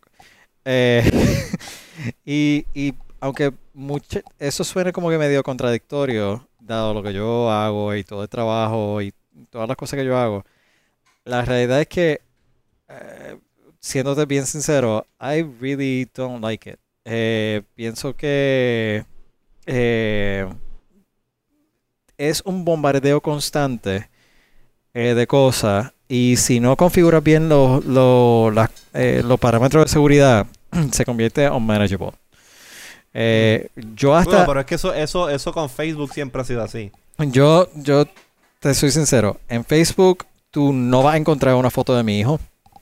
Eh, y eso, Ah, y eso claro. es, y eso es decisión mía. O sea, eso no es eh, de que yo esté en contra de, de otras personas que pongan fotos eh, en Facebook de eso. I'm not against that. Eh, pero sí digo de que cuando él tenga edad de tener Facebook, he's gonna have a lot of Throwback Thursdays que él pueda disfrutarse y sacarlo Claro. a, a su propio paso. Es una decisión mía muy personal. Nuevamente, respeto eh, a, a Yo personas, también, pero hace, hace par de años, eh, yo me acuerdo cuando nosotros, pues nos- nosotros siempre hemos sido early adopters en esto. O sea, nosotros fuimos de los primeros que tuvimos Twitter, de los primeros que tuvimos Facebook cuando salió, eh, posiblemente los primeros que tuvimos Instagram, antes de que Facebook lo comprara. Nosotros somos unos early adopters. Y parte del, del early adopting es uno, excepto, por excepto TikTok. I freaking hate TikTok. I'm never Yo no gonna tengo open a TikTok. nope. Yo nunca tuve. sal- un saludito a James que se conectó. Este, también este, a Marinieves estaba por ahí hablando. Este, yo nunca tuve MySpace. I don't. ¿Tú tuviste it. MySpace? Nunca tuve MySpace. ¿De verdad? Yo puedo decir hoy que estamos grabando mayo 20, ¿qué? 23 del 23, 2020, 2020. en medio de la jodida pandemia esta. Yo nunca tuve una cuenta de MySpace. Porque nunca me interesó abrir una cuenta de MySpace. Y lo mismo me pasa con TikTok. Wow. Instagram. Completamente pointless. Ah, Instagram tengo. Ok. Instagram tengo. So- pero, pero y de Instagram, volviendo a Instagram y Facebook, eh, yo hace varios años atrás específicamente, creo que fue como luego de que dejas, de- dejé de hacer No. mi blog en YouTube. Sorry, no, no quise decir Instagram. Quise decir Snapchat. Ah, Snapchat, tuve Snapchat y yo tengo las gafas de Snapchat. Yo fui full Snap, full fan de Snapchat. Incluso los Oye Nena salieron por Snapchat. Wow. Ok. Yeah, O sea, yo y, o sea, fui fan de Snapchat. Eh, resiento a Facebook por haberse copiado eh, el formato de los stories. Y básicamente por integrarlos en Instagram, pues Snapchat ya no es lo que era antes. Toda la gente o most people se mudaron a la plataforma de a la, a plataforma de Instagram. Eh, pero a lo que voy es que después de que yo dejé de hacer mi, mi, mi blog, eh, yo me di cuenta que, oye, hay un montón de gente, like, oversharing stuff y... Bueno, tú no tenías. Tú, tú, tú fuiste el que nos dijiste eh, sobre los conciertos. Ah, sí, criticando a la gente que publicaba los conciertos completos. Iba, iba a un concierto y tú veías el concierto completo básicamente a través de un story de Instagram, porque la persona en vez de sentarse a ver el fucking concierto, estaba grabando el concierto completo y subiéndolo en stories de Instagram. Esa es la cosa más annoying que hay. Pero, Bueno, o, este, o el beneficio principal de los que no están en la, en la isla para ver los conciertos gratis. Claro, los conciertos. El concierto de Bad Bunny, que los conciertos de Bad Bunny que hubo el en marzo del año pasado aquí, yo no fui. O sea, no, no, no, no estaba en ese mood back then. Y no fui a un concierto, pero me siento que fui porque todo el weekend ese de las tres funciones lo vi completito, lo vi completito. Sé que fue el Wine y que el Wine lo tenían acá y que cantó tal canción y que vino fulano y esta canción y que cantó aquel. Todo, todo, todo, todo, todo. Porque la gente le encanta overshare. Overshare esta pendeja. Pues yo me di cuenta que, uno, yo no quiero aportar al overshare. eh, y que el pro- ¿por qué yo subo una Facebook, una, una foto, una foto a, a Facebook? A mí en Facebook me sigue un montón de gente que. Eh, tengo amigos, like true friends en Facebook que yo sigo y me siguen y eso. Pero también tengo gente que simplemente conozco, que a lo mejor estudié con ellos en algún momento en la high, universidad, y pues como que son amistades. Pero el que yo ponga una foto en Facebook, o sea, yo no. El propósito de compartir estas cosas así como que a random, como que, ah, mira, estoy aquí, como que no, nunca le vi el punto. No, yo esa. A lo mejor esa validación que mucha gente necesita con que le den like, con que le comenten, con que. con que. con el, la, psico- la, la, psicolo- la psicología de tú saber que hay gente que está viendo o compartiendo tu vida contigo, aun cuando no están físicamente ahí, I don't, I don't get it. I don't get it. I don't need it. I don't want it. So yo dejé de publicar este en Facebook a compartir mis cosas en Facebook. Si, si tú entras a mi a mi a mi Facebook ahora mismo, eh, la foto que hay de background del del, del de esto, ¿cómo se llama eso? Del el, el header image. Cover, el cover image. El cover, esa foto yo la tomé como en el 2013. Solo que esa foto yo no la cambio del 2013. Los últimos posts que yo he puesto en mi página de Facebook han sido relacionados a varios podcasts que he estado como, como invitado y pues obviamente para compartir y darle promoción al, al, medio. El último post mío así como tal que estoy viendo aquí, agosto primero, agosto 11 del 2019, que fue un Oye Nena que hice con Jorge Rivera Nieves. Este... Que te y quedó bien luego de cool. eso- Dicho sea de paso. Sí, es- eso, mano, cuando se me dio esa oportunidad, yo dije, esto, esto toca aprovecharla, tengo que ir a hablar con él para hacer un Oye Nena. Eso, eso lo tenemos que dejar para otro podcast después que nos Sí. cuentes cómo eso surgió porque quedó súper cool. Y luego de eso, el día que Ricky Rosselló renunció, y por ahí para atrás, cuando he hecho un podcast, ya sea de Iwanabis o de Codificando, pues lo comparto también en mis redes como para promocionarlo. Pero cosas personales así, mano, el 2018. 2018, ah, que me fui este... eh, fui de vacaciones a... ¿Dónde fue? A, a Roma y a Grecia y pude, puse con un videito ahí, resumen. De hecho, Pero para que sepa, para que sepa cómo se ve en el Facebook nuevo. Ajá. Así se ve en el Facebook nuevo. Ah, es bonito. Se ve bonito. Pero se nota que nos has dado cariño. Porque Me mira, imagino que esa mi- mira el foto de tagline. Mira el tagline. Ah, diablo, sí. Eh, I hate, I hate birthdays and I have 30, 32 to prove it. Yeah, tengo que cambiar eso.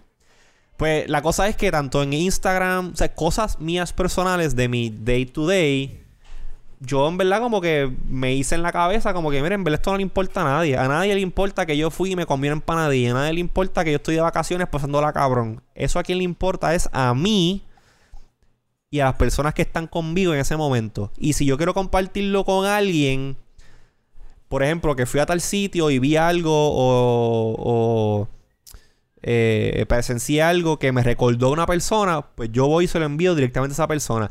Esa jodienda de estar, este... Ahora, Twitter es diferente. En Twitter yo publico hasta mis pensamientos más extraños. Pero Twitter siempre ha sido así.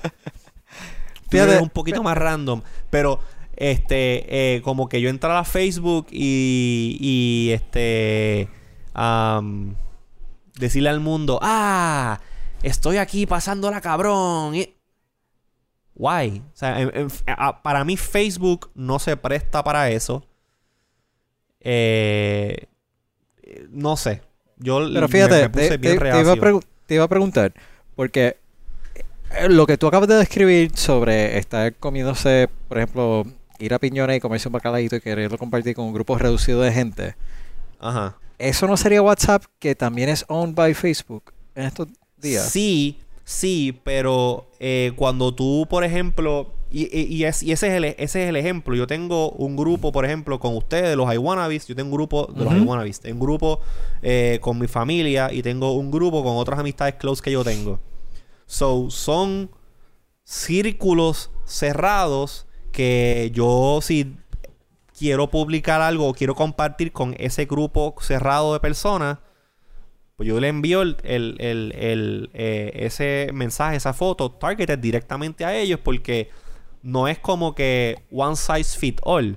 O sea, si yo pongo un meme de, por ejemplo, yo tengo un- uno de mis grupos, se llama Analistas Políticos. Y no es que seamos analistas políticos, es que simplemente siempre que hay un bochinche de lo que sea, pues ahí lo hablamos y vacilamos, whatever. Pero ¿cómo tú vas a decir eso? Puerto Rico y bochinches políticos, eso... Eh, imagínate. Pero por ejemplo, por ejemplo, un meme de algo político. Bueno, es que, es que, es que también si pudiese tener un appeal más grande porque todo el mundo está tripeando Wanda Vázquez, todo el mundo está tripeando el, el revolú político que hay aquí. Pero eso es, eso es, eso es que la cosa está tan y tan jodida que ya el meme es universal. Pero hay, temas y temas. Yo, por ejemplo, y eh, eh, algo que es, de interés a lo mejor para los iWannabes como grupo, como, como grupo de amigos, a lo mejor no es, inter- no es, no es este eh, de interés de amistades mías de high school, eh, de familiares míos, de te- otros otros amistades que tengo. So, ese, ese, ese mensaje, esa foto, ese meme, lo que sea, pues mira, yo se las envío a, directamente a este grupo de personas con quien tengo contacto constante, porque son amigos cercanos míos. Y yo sé que eh, a lo mejor el feedback que quisiese tener, si es algo que requiere feedback o la apreciación de ese contenido, va a estar ahí, versus que simplemente tirarlo at random para que lo vea un montón de gente que no le va ni le viene. No sé. eh, Pero no sé- fíjate, no, sé, si, no te- sé si me entiendes. Sí, y te, te hago la siguiente pregunta. Eh, entonces, ¿cómo tú ves el uso de Facebook? Porque yo te voy a, antes que conteste, yo te voy a decir lo que mi apreciación de lo que ha estado pasando con Facebook en los últimos años. Ok. Yo veo Facebook básicamente ahora haciendo un rol bien similar a lo que hacía CompuServe. Sí. ¿Tú te Él- recuerdas él que, la que- entrada tú te recuerdas que en CompuServe tú te conectabas y tenías que escribir el nombre del grupo? Yo me recuerdo que, que cuando yo usaba, yo escribía Weather Channel para ver dentro de ese grupo las cosas de meteorología. Ajá. Y esto era, no quiero ni decir, pero hace un ratito atrás. Eh, así es como yo veo ahora que Facebook ha venido como que a coger Facebook como, como el, el core de Facebook. No estoy hablando de WhatsApp, no, no estoy hablando ni siquiera de la empresa. Sí, sí. Estoy hablando del core como Facebook, como social product. network. Exacto. Sí. Eh, ha, ha reemplazado este tipo de modelo tipo CompuServe, donde tú tienes que escribir para llegar a algún lugar. Donde, y, y, y de hecho, una de las razones que a mí no me gusta Facebook es precisamente porque en un momento dado rompimos de CompuServe, todo el mundo tenía su página web, había un montón de libertad para hacer, en mi opinión, nuevamente. eh, había eh, un montón Exacto, de La libertad. centralización, la centralización de donde la información está se rompió, se democratizó, cada cual tenía su propio nicho, cada cual tenía su propia página, eso que tú entrabas a donde querías hacer, a donde querías ver la información. Pero entonces ahora con Facebook todo volvió otra vez a concentrarse en un Y sitio. ahora, y ahora se ha tienes que otra vez fijar que tu cover image tiene que ser 315 por 500, whatever. Ajá. Eh, y tienes que El ceñirte. contenido no es tuyo, el contenido no es tuyo, lo que tú publiques en, face- en Facebook es propiedad de Facebook. Este, a lo mejor, a lo mejor yo sigo a, a, qué sé yo, vamos a super 300 personas, 300 amistades que pues son amigos míos, amistades, gente que conozco, pero a lo mejor a mí no me interesa eh, muchos de los temas que le interesan a X, Y y Z personas. Y me pasó también, me pasó, me pasó mucho. De momento tenía una amiga mía, que ahora mismo no me acuerdo quién es, o no voy a mencionar el nombre. Si me acordaba, si me acordase quién fuese, la tiraría al medio, porque yo con eso no tengo problema. Este publicando constantemente denuncias de gente que estaba maltratando animales. Con imágenes gráficas. Los perritos, Wow. los perritos sangrientos, los perritos enredados en cosas así. Y oye, eso es algo que a mí no me interesa ver. Yo, y no, y no lo digo en el sentido de que a mí no me interesa el bienestar de la, de los, de, de los, de los animales. I'm a dog lover. Yo creo fielmente en los derechos de los animales. Pero el, el constant es como si es como, constant es como bombardment. constant es bombardment. como tú meterte.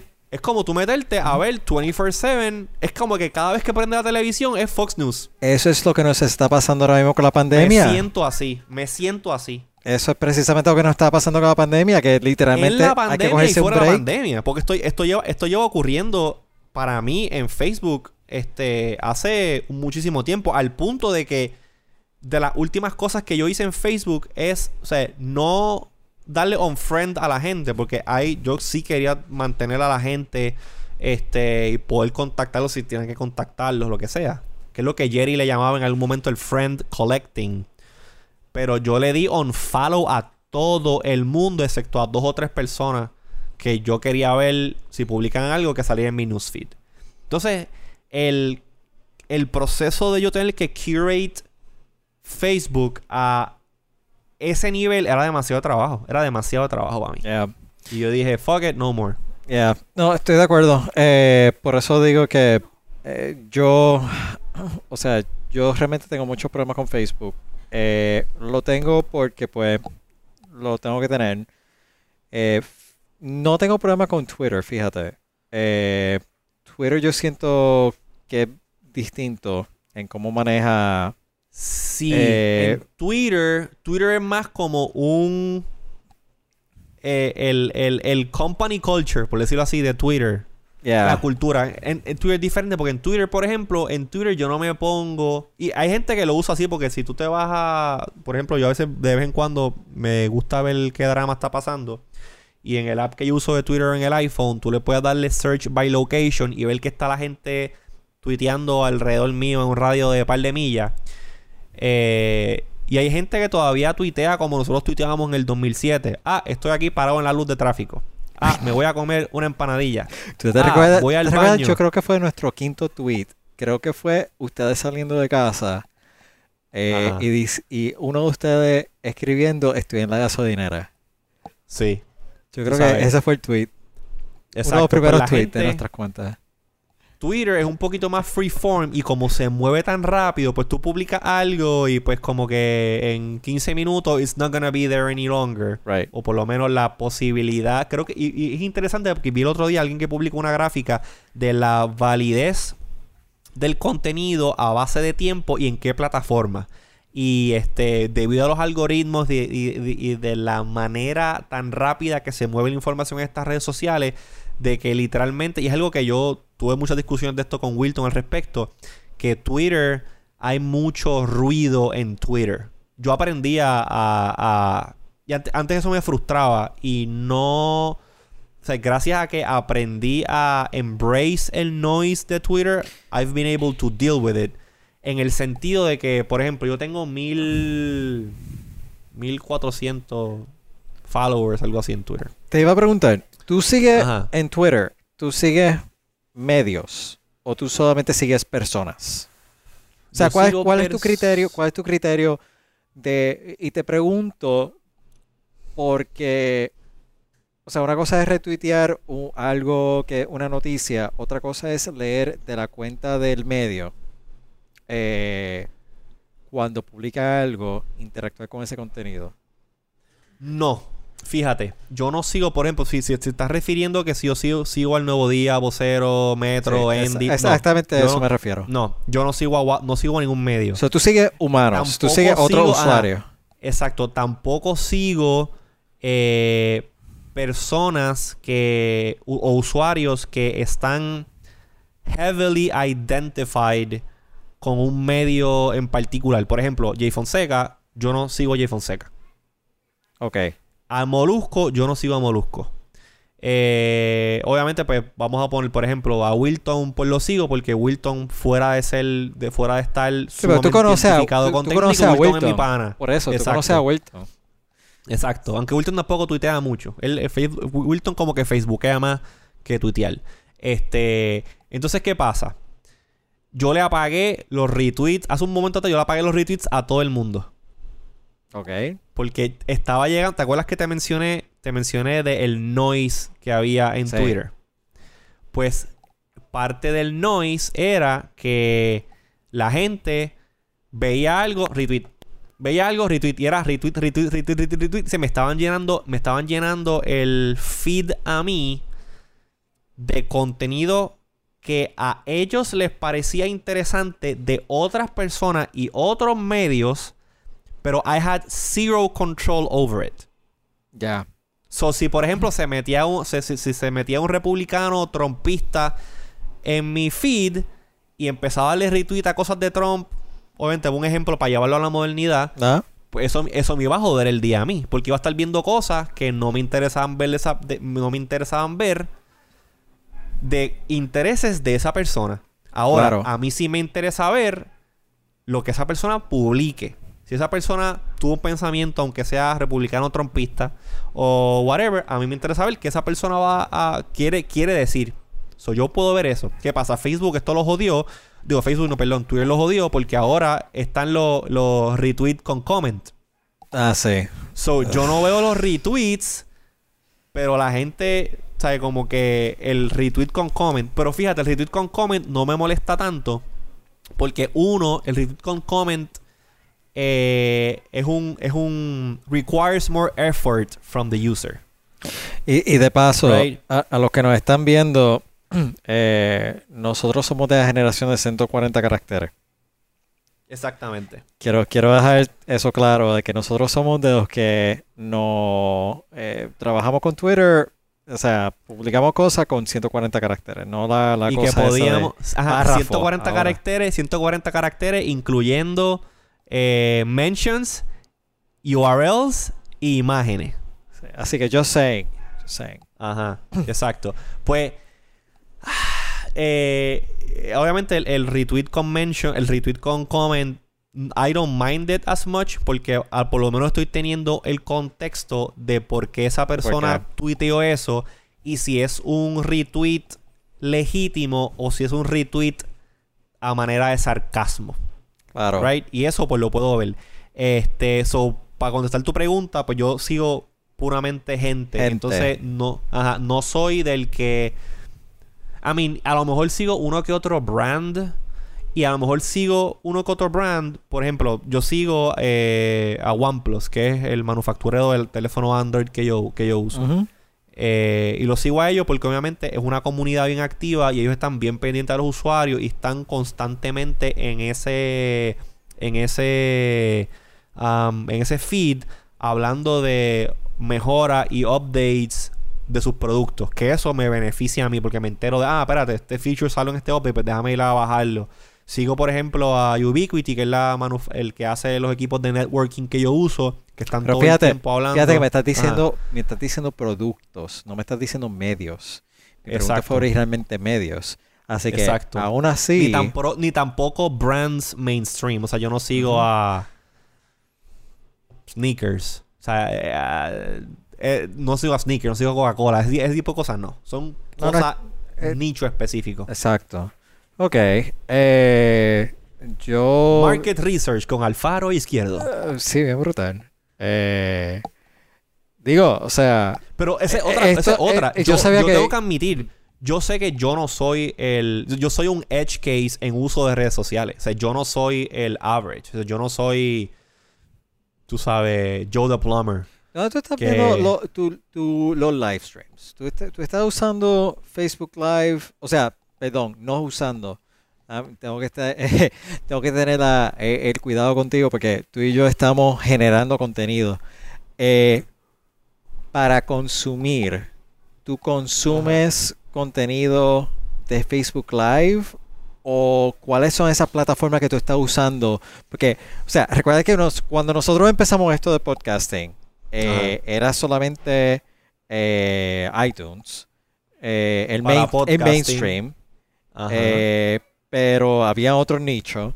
Ahora, incluso esta misma gráfica que estamos usando, están viendo ahí abajo, digo, perdón, ahí abajo. Me acabo de dar cuenta que mi imagen está revertida. ahí abajo. sí, ahí abajo. eh, donde estamos poniendo Spotify también. A lo que voy es precisamente en línea con el tema de redes sociales. ¿Cómo tú consumes o qué plataforma tú estás usando para consumir eh, live stream? Si es YouTube, si es Facebook Live, si es ninguna de Pero eso y, brincaste a Apple TV, Pero cuando tú dices live stream, live stream, no estoy hablando de on demand. Estoy hablando, por ejemplo, ¿dónde tú vas a ver ahora mismo? eh, Esta próxima semana SpaceX va a lanzar eh, YouTube. YouTube. sí, YouTube. So, tú sigues YouTube. Porque yo también YouTube. sigo YouTube, pero yo no sé si yo soy una anomalía o, yo prefiero YouTube. Lo que pasa, por ejemplo, por ejemplo, eh, a YouTube la experiencia y obviamente casi todo lo que tenga que ver con video que esté relativamente bien producido, ahí lo consumo por YouTube. Esto es sin contar on demand, Netflix, Hulu, Apple TV Plus, no sé. Este YouTube. Ahora. am, Ahí estás viendo la mano de mi hijo, dicho sea de paso. Míralo para allá.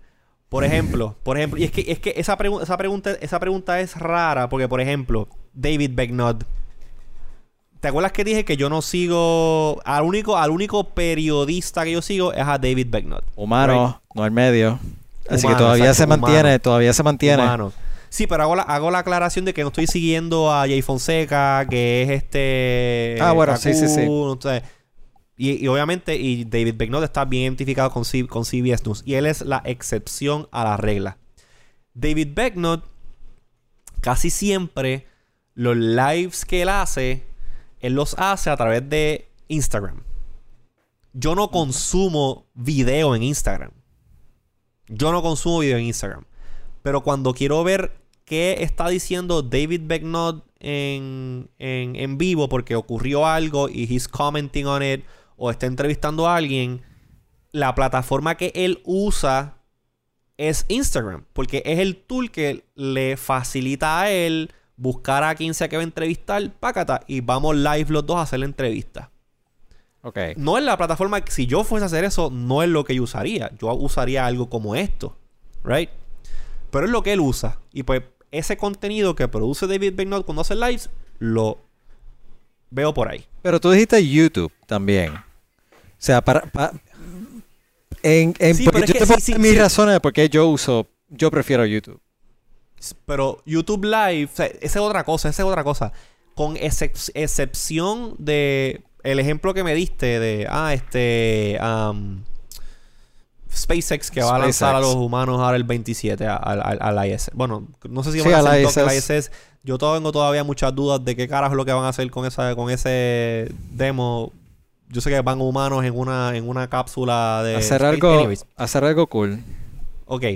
Este. Fuera de eso, esa es otra cosa. Yo no. Yo sigo a. Yo sigo a. Sí, yo estoy subscribed a, Face, a, a SpaceX. Fuera de eso, los otros YouTubers que yo sigo no son YouTubers de hacer live stream.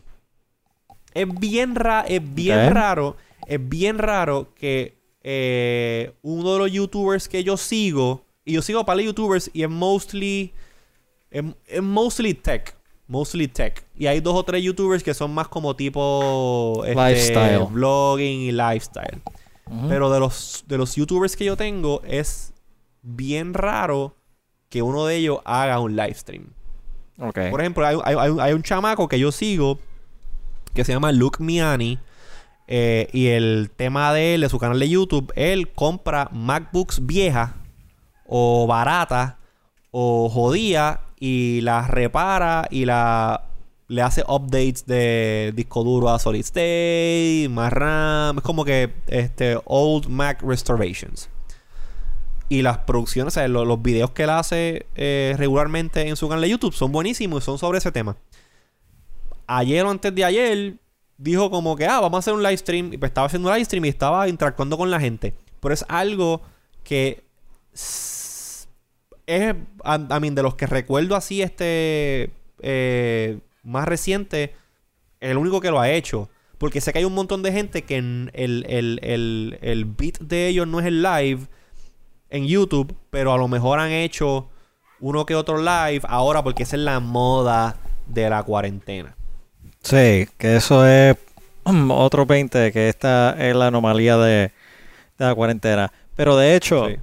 eh, ya que estamos hablando de cuarentena y ya que estamos hablando de live stream, que tú has estado viendo, digo, me imagino que yo por lo menos he estado aprovechando eh, mi suscripción de Disney Plus por razones obvias. Pero yo, yo Mm. básicamente estoy usando de... eh, no quiero decir estoy usando de excusa, pero me he disfrutado mucho volver a, a ver DuckTales en español con mi hijo. Wow. Los originales. Eh, Claro. ¿qué, qué tú estás viendo en, en televisión durante la cuarentena? Pues mira, am, sorprendentemente, eh, la, vari- la variante o lo que he estado viendo ha sido un handful bien, bien, este... No es como, que- no, no es como que he estado all over the place viendo 70.000 cosas diferentes and you'll see why. Ajá. Este. Yo empecé a ver. Empecé a hacer un rewatch de The Office. Rewatch de The Office since Season 1. Sin Season 1. Yo, cuando, Office, cuando The Office estaba airing. Yo sé que yo en algún momento entré y la seguí viendo. Y creo que vi. Yo vi el finale. Cuando it aired. Pero yo no recuerdo nunca haber visto los primeros seasons. Like, yo nunca recuerdo haber sentado. No, no me, nunca me acuerdo haber sen- me- me- sentado a como que ah, vamos a ver esto completo. Ajá. So, estoy seguro que hay un montón de cosas que hay missed. So, que dije, coño, The Office. Hace tiempito vine pensándolo, so vamos a verlo. So, literalmente me tomó un mes completo ver los nueve, nueve seasons. Wow. Empecé, empecé en, ago- en agosto, en eh, mm, abril 22 y acabé ayer, mayo 22. So, me tomó un mes exacto Wow. ver los nueve seasons de The Office. Pero ¿qué pasa? también los intercalé con, con, con dos o tres cosas, porque eso es un handful. Este, me puse a ver el último season de Star Wars The Clone Wars. Ok, eh, me, Que- me- he, he escuchado varios comentarios sobre eso, pero ajá. Que te voy a decir algo. Eh, Star Wars, después de um, The Rise of Skywalker, a mí me dejó. Y tú, y tú sabes, nosotros, tú sabes, tú, yo, ¿sabes? Nosotros, este, Luis también, Jerry, ¿sabes? Como que el bonding que nosotros hicimos, este, inicial, fue a través de Star Wars. Yes. Nosotros somos fanáticos de Star Wars. y muchas de las cosas que han surgido, tú sabes, nuestras amistades y, ¿sabes? Todo esto, muchas cosas salen de el junte que nosotros tuvimos por Star Wars. De hecho, me sorprende que me acabo de dar cuenta que no tengo mi camisa de Star Wars puesta, pero ajá. Yo tengo por ahí una que me pongo agarrado, pero mira, y aquí, y aquí tengo a, a, a BB-8 A BB-8. que lo tengo aquí en el escritorio. Pues la cosa es que el- la última película de Star Wars a mí me dejó con tan mal sabor de boca. Y esto sin contar la de Han Solo. La Han Solo yo ni la cuento. La Han Solo para mí no existe esa película. Fíjate, fíjate. Wait, te tengo una solución para eso. Ajá. Tremenda película, por lo menos para mí, si está en un avión. Si está en un avión y no hay más nada que ver en el avión. Mm, airplane I've- movies no... air- airplane movies no cuentan. Ah, ok. Pues si, si no, pues ok, fine. Pero en, en, en como Airplane Movie... ah, Me acuerdo, mira, mira, mira que si esa película desde un principio me tenía como que bien más. Eh, tú sabes que dentro de la cultura del fanatismo de Star Wars, la cuestión de am, tú ir al ir a ir a la premiere a los primeros showings es parte de la experiencia. yes. Ah, Star Wars abre mayo 19. Mayo 19 yo estoy para ver la primera tanda. De o hecho- cerca- cercano a. Episode 3 la vimos todo en plaza. Sí, en el Midnight, me acuerdo. En el Midnight. Que me recuerdo, yo estaba en Mayagüez, yo guié de Mayagüez a plaza para verlo. Tú sabes, a ese nivel. Y todas las películas de Star Wars, desde que yo pues, tengo razón y conciencia, las he ido a ver Opening Day. Cuando anuncian y sale la jodienda de este Han Solo y se empieza a escuchar los rumores de que la película... La película fue eh, accidentada desde un gonna- principio. It's gonna disappoint por mierdas que ocurrieron en, en, en los el estudio, con la dirección, management de Lucasfilm slash Disney. Yo sabía ya que esa película iba a ser un train wreck desde un principio. Yo he sabido planear vacaciones fuera de Puerto Rico alrededor de Opening Day de Star Wars. Wow. Me acuerdo cuando salió. Cuando salió este The Last Jedi. Yo. I'm so sorry. ¿Qué? The Last Jedi, so sorry. Why? ¿Te, te No, gustó The bueno, Last bueno, Jedi? bueno, deja- te voy a explicar. Ok, te voy a explicar The Last Jedi. Te voy a explicar The Last Jedi. Ok, O por lo menos, I'm gonna give you my argument for it. ok. Cuando va a salir Last Jedi, yo iba a estar en New York. En unas vacaciones de New York. Ok. Estaba, era- era- alguien se iba a casar, no sé, y pues fuimos a un bachelor's kind of thing, whatever. Yo dije, para el carajo, o sea, yo estoy en Nueva York, estoy de vacaciones, esto es fuera de lo normal, pero hoy estén a Star Wars, yo voy a ver Star Wars Opening Day. Lo consulté con mi novia, mira, cool, dale, vamos a, no hay problema, let's do it. No, I don't see why not. Ok. So, yo compré preventa y Opening Day a las 10 de la mañana vi Star Wars. Vi Star Wars. Algo similar pasó con Han Solo.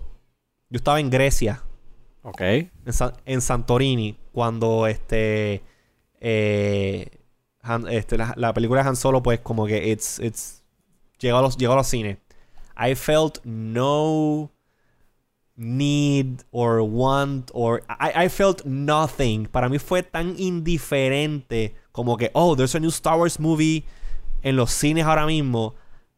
I'm not gonna do any effort to see it. Cuando llegue a Puerto Rico y Esto es para. me cargue... eh, ¿Pero esto es para Han Solo o esto es para. Han Solo. Han Solo. No, esto es para, esto es para Han Solo. Esto es para Han Solo. Ok. Este.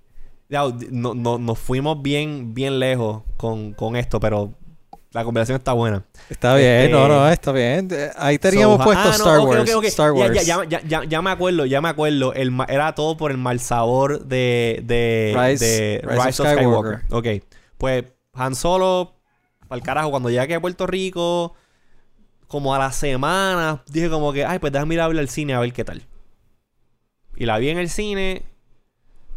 Y maybe la vi de nuevo como dos años después, pirateada por Popcorn Time.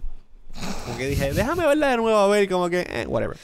Pues, ok, Last Jedi, Last Jedi.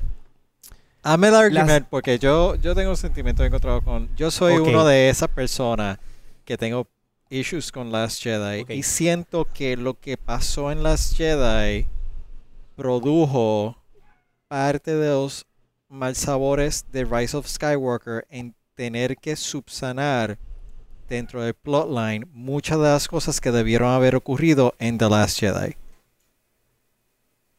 Sí y no. Y aquí, y aquí, yo creo que va- va- vamos a tener que incluir también este. Eh, eh, um, ¿Cómo se llama la primera? Force Eh, Awakens. Force Awakens, ok. For- Force Awakens la dirige J.J. Abrams. Fue la primera película de Star Wars in a long time. Nosotros los fanáticos, we were ear- yearning, yearning for new Star Wars content de ese tipo. Y we got it. Y esa película estuvo cabrona. Esa Yep. película fue, esa película fue un tremendo eh, revisiting y una y un tremendo revisiting a este universo que nosotros conocemos, amamos, creemos, nos gusta, nos criamos en él y we want more. So, agreed, agreed. este, 100% so, Force agreed. Awakens, Force Awakens, no problem. ¿Qué pasa? Disney, Disney, ya desde un principio se sabía que esto no solamente iba a quedarse en Star Wars movies, en trilogies. Se sabía que esto no se iba a quedar en, eh, la, en, en el storyline de Skywalker. Se sabía que el universo de Star Wars is a lot bigger than Luke Skywalker, Anakin Skywalker, Darth Vader, Obi-Wan, toda esa gente. Yeah. Viene Ryan Johnson y hace The Last Jedi. Que la primera vez que yo la vi cuando salí del cine, me quedé como que, hmm, I don't know, yo no sé, o sea, yo no sabía cómo sentirme luego de ver The Last Jedi por primera vez en el cine. Ok. Yo tenía demasiados sentimientos encontrados. Y es porque él, de la manera que yo lo veo, de la manera que yo lo veo, given lo que te acabo de decir de que se sabía y se sabe que Disney iba a empezar a branch out Star Wars eh, a historias dentro de ese universo que no tienen nada que ver con, eh, con la saga de Skywalker como tal Ajá. yo entendía o entendí luego de varios un poco de tiempo de retrospección y de, y de entender muchas cosas que hizo Ryan Johnson con The Last Jedi era que The Last Jedi era el pivot point de Star Wars slash Disney a este universo más grande que iba a incluir muchas otras historias nuevas que no estaban relacionadas con lo que habíamos visto ahora.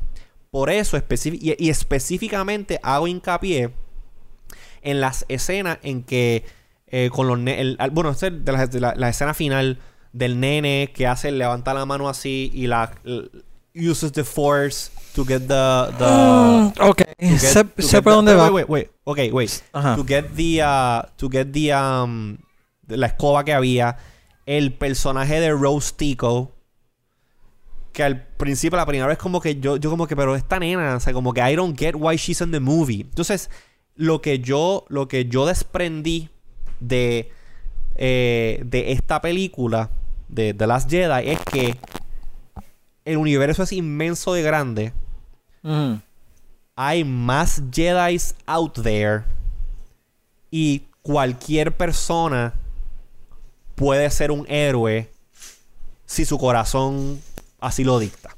o a villain, if you want to go that way. ¿Ok? Entonces, entonces, ¿qué pasa? ¿Qué pasa? Después de un tiempo, I settled on that thought. De que The Last Jedi era el trampolín para lo próximo. Eh, la rebelión, no, no la rebelión, The Resistance se estaba extinguiendo. Le explotaron un montón de naves. Lo que quedaba era un handful of people. Ellos tiraron un mensaje de alerta a todos los allies para ver este si resolvían este problema que tenían, que no tenían gente y tenían a estos cabrones persiguiéndolo del, del New Order, right? So, la puerta se estaba abriendo a tú para la próxima película traer nuevos personajes, nuevas historias, presentar este es el futuro de Star Wars y cerrar la saga de Skywalker, cerrar todos los puntos pendientes que tenga la saga de Skywalker y presentar esto es lo nuevo con esto o dar hints de esto es lo que nos vamos a meter ahora, de ahora en adelante. ¿Qué pasa? Ryan Johnson y tuvo y, y, de las Jedi tuvo un montón de criticismo por un montón de cosas, por un montón de cosas. Entonces, ¿qué pasa? Viene J.J. Abrams, ok, vamos a, vamos a la próxima, este, The Rise of Skywalker. Todo el mundo pompeado porque, ¿sabes? estaba, eh, eh, eh, habían, las dos películas habían logrado muchas cosas independientemente de para dónde es que iban a ir, lo que una empezó de una manera y la segunda cogió eso y empezó a irse por otro lado. Viene este JJ. ok, vamos, vamos para la tercera. Y entonces la saga iba para acá y JJ dijo, no, no, no, no, no, no, no, no, vamos a meternos para acá. Entonces, yo entiendo lo que tú dices de que JJ en la segunda, digo en la tercera, que fue la segunda de JJ, él tuvo que hacer un montón de cambios to fix errores de la segunda. Pero yo lo veo de la manera en que JJ quiso irse por un lado. JJ se quiso ir tradicional la cuestión de poner a Palpatine como el, como el, villano y que Palpatine estuvo behind the scenes manipulándolo todo. Y perdón a aquellos que ustedes que están escuchando este, este, este, podcast que se ha sobreextendido ya, vamos para dos horas. Y los que están viendo el, el, el, live stream, que a lo mejor no han visto la película, se las voy a spoilear. I don't care. Si no han visto Star Wars, paren ahora mismo. No paren, denle mute. Denle mute. Denle mute o pausa, vean la película and then come back. Yep. J.J. Abrams dice, en vez de, en vez de embrace a donde Ryan Johnson estaba llevando la película, pues él dijo, no, vamos a levantar muertos literalmente. Literalmente. Para inventarnos esta pendeja, para irnos a la segura. Entonces, ¿qué pasa? Aquí es que está el problema, Ricardo. Aquí es que está el problema hay muchas. Y, aquí está el problema de eh, Rise of Skywalker. Si J.J. Abrams. Y esto tú lo arreglabas. Tú no tenías, tú no tenías que cambiar mucho. Cambiar mucho esta pendeja to fix the trilogy. Ok. Si J.J. Abrams en The Force Awakens hubiese hinted a que el New Order. El New Order, que Kylo Ren y el eh, General Hux y el otro pendejo este que resultó ser un clon genéticamente alterado. Ajá. Que eso también me encabronó. Este. Si ellos hubiesen gente desde un principio de que el New World Order, el, New World Order, el, New, Order, el, New Order, que es el New World Order, es un, es un paralelismo del New World Order, el New Order, aún siendo el reigning Force in the Galaxy estaba battling tanto a la resistencia como a remnants de el Empire. Tan solo con eso, tan solo con eso, tú plantabas la semilla en, en la audiencia de que, oh, wait, ¿cómo que todavía está el Empire por ahí jodiendo y, teniendo altercados con el New Order. Si la cabeza del el Empire era el Emperor y el Emperor lo mató Darth Vader. Pues hay algo que se está cocinando ahí entonces. Ok. Y tú dabas dos o tres hints, tanto en diálogo, if you wanted to do some scene o lo que sea, tú tenías que haber, J.J. Abrams tuvo que haber planteado desde un principio que somehow ese lineaje del Empire y de Palpatine estaba vivo de alguna manera sin tener que reveal que Palpatine estaba vivo. Porque ese es el reveal, ese es el reveal de Skywalker. Ok. Cuestión de que para la segunda película, en The Last Jedi, fine, Ryan Johnson quiso hacer unas cosas, no sé qué antes, pero él había siempre la posibilidad de mantener ese underlying este um, story arc de que hay algo pasando behind the scenes con miembros del Old Empire o quién manejaba el Old Empire. Cuestión de que cuando en la tercera película, oh wait, the Emperor is alive, he's still trying to take over, pues entonces tú ya tuvieses como que este, este hilo que conecta eh, eh, um, eh, The Force Awakens con... con Skywalker, Rise este, of The Rise of Skywalker. Skywalker, a través de The Last Jedi. Pero eso no existió. Eso no existió. Esta gente, se literalmente, literalmente, tú puedes escribir una tercera película completamente diferente. Completamente diferente a. eh, A Rise of Skywalker. Rise of Skywalker para suplementar. No suplementarla, o como que bo- borrón y cuenta nueva. Y no afecta en lo absoluto a. A el a, eh, eh, eh, Force, Force Awakens, y las Jedi. Si tú eliminas esa parte de. Si, si tú eliminas esa parte de. De, de, de Palpatine y el Empire. Pero it doesn't work. It doesn't work the other way around. Porque para tú poder hacer. Por ejemplo. Por ejemplo. Episodio 1, 2 y 3. ¿Cuál era el overarching storyline de esas tres, de, de esos tres, este, de esos tres, um, de esas tres historias? Que fine, estaban, estaban, este, eh, entrenando a Lil Anakin to him to become a Jedi, pero tú sabías y tú estabas viendo hints desde un principio de que ese nene, aparte de que tú sabías que ese nene se iba a convertir en Vader, tú estabas viendo a través de las tres películas indi- este, eh, eh, indicaciones de que ese nene estaba como que fucked up in the head y que iba a convertirse en el malo más cabrón de toda la galaxia. ¿Ok? Ok. Ese es el underlying, ese es, ese es el underlying. So, tú tienes que empezar a poner, plantar semillas desde la primera película, crecerlas en la segunda y explotarlas en la tercera. Eso en la, en la trilogía nueva no se hizo. No Eh, se hizo. Estoy de acuerdo con eso. Lo, lo que Entonces, pasa... Ajá. ajá. Dime, o sea, ento- ok, entonces lo que yo veo es que de momento tú estabas llevando la serie hacia un lado y vino JJ y dijo, "Mm, no, déjame entonces course correct, tachar un montón de cosas que la segunda planteó, la segunda película, Las Jedi, planteó para la última que no hacían sentido porque no se no, no iban a acabar y- no, no iban a acabar yéndose por el lado donde inicialmente se querían ir.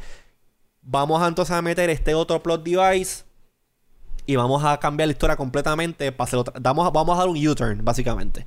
Básicamente, ¿eh? J.J. Abrams tuvo que coger y bench, por, por ejemplo, a, a- a Rose, que ella, sea, como que ella era parte de el, el- el corillo de Rey y de Poe y de, um, ¿cómo se llama el Stormtrooper? Este... Finn. eh, Finn. Ah, no, vamos a, vamos a dejar a, vamos a dejar a, a, a Rose en la base y que nada más tenga dos minutos de diálogo en toda la película que estaba larga con cojones. Vamos a picharle, vamos a picharle a que el Rebellion este, estaba buscando más gente para que participara. Y eso si no es porque viene Lando Calrissian y lo saca por el otro lado y de casualidad se lo encuentran y él va y trae un montón de gente, que es la escena de todas las naves llegando Ajá. al planeta pendejo este. Eso es inventado para la tercera. Este. Rey se quedó como la única Jedi pudiendo haber traído a nuevos personajes Force Sensitive y Jedi con la semilla que, plantaste, que plantaste en el, en, el, en el segundo episodio con los nenes que son Force Users y eso. Cuestión de que abren la ventana para hacer historias de otros Jedi en otros tiempos, en otras partes de la galaxia. Hay otros héroes por otro lado. So, toda esa premisa que Ryan Johnson packaged en The Last Jedi, J.J. Abrams, y a mí me encantan las películas de J.J. Abrams. Yo soy fan de las películas de J.J. Abrams. Pero J.J. Abrams le escupió en la cara a Ryan Johnson y dijo, no, papá, no, no, no, esto vamos a, vamos a, al carajo lo que tú hiciste, y esto lo voy a coger yo, yo voy a coger aquí el guía y yo voy a hacer un YouTube y me voy para donde me dé la gana a mí. Mira, por eso es que yo entiendo que la gente, I mean, yo, no la gente, yo me siento tan con Rise of Skywalker. No, yo puedo entender eh, lo, lo, de Rise of Skywalker. Lo que pasa es que si... Y yo te digo, eh, me voy a basar en, en, lo siguiente. Yo estoy... O sea, obviamente tengo un nene de 5 años que quizás está audible ahora en el fondo porque está hablando. Sí. Eh, y él está... Él ha estado viendo Star Wars Kids que es un nuevo canal de, YouTube de Disney específicamente para su age demographic con personajes de Star Wars donde hay gente de la vieja trilogía, hay gente de la nueva trilogía, hay gente de, los muñequitos. Eh, son, son, son side stories. Exacto, este, son side los stories. establecidos, claro. Y tiene la, la narrativa, el overarching de la mayoría se ha narrado por Buzz, que fue un personaje que we came to know en Force Awakens. Eh, más, más ah, ya, ya, más. Más, más. Eh, a eso es lo que voy. Ese es mi ejemplo. Eh, eso es un personaje enteramente nuevo. Una narrativa enteramente nueva. Donde de momento en, en los muñequitos que mi hijo está viendo, fue la persona que ayudó a Leia a eh, tener el disfraz que ayudó en Return of the Jedi para rescatar a Han Solo. Fíjate de que... Te, dieron, te dieron ese backstory. Me dieron el backstory, me dieron un personaje nuevo en una película, me dieron un backstory con algo que era para mí familiar, que conectó tanto con mi hijo como conmigo. Sí. Eh, si le doy fast forward a... Entiendo tu punto sobre The Last Jedi, sobre presentar o cambiar la narrativa a un mundo mucho más amplio, pero fíjate también en el ejemplo que te acabo de dar de, Force Awakens, que también me, me, dio un personaje nuevo bajo un setting más familiar a Star Wars, me conectó al pasado o sea, hizo, si tú pones un laundry list, eh, service to fans, check, eh, service to the future, check. O sea, fue un full checklist de cosas. Yo no sé si fue, si es por, por la forma que fue la narrativa de The Last Jedi, que puede ser. O sea, puede ser también de que cómo fue que, que dieron todo el detalle, porque también con mi problema con Last Jedi es que tiene varios subplots que realmente al final fue como que, ok, so está el subplot de el hacker, está el subplot de eh, esta gente eh, siendo perseguido por First Order, eh, que ya se sabe que pueden traerlo en, en hyperspace. Hyperspace. Que eso, de, eso se ve, de eso se ve en, en, en, Rise of Skywalker. La escena que está, está el Millennium Falcon jumping en hyperspace y lo siguen persiguiendo. Eso, eso sí, yo no, digo, no digo que JJ completamente obliterated todo.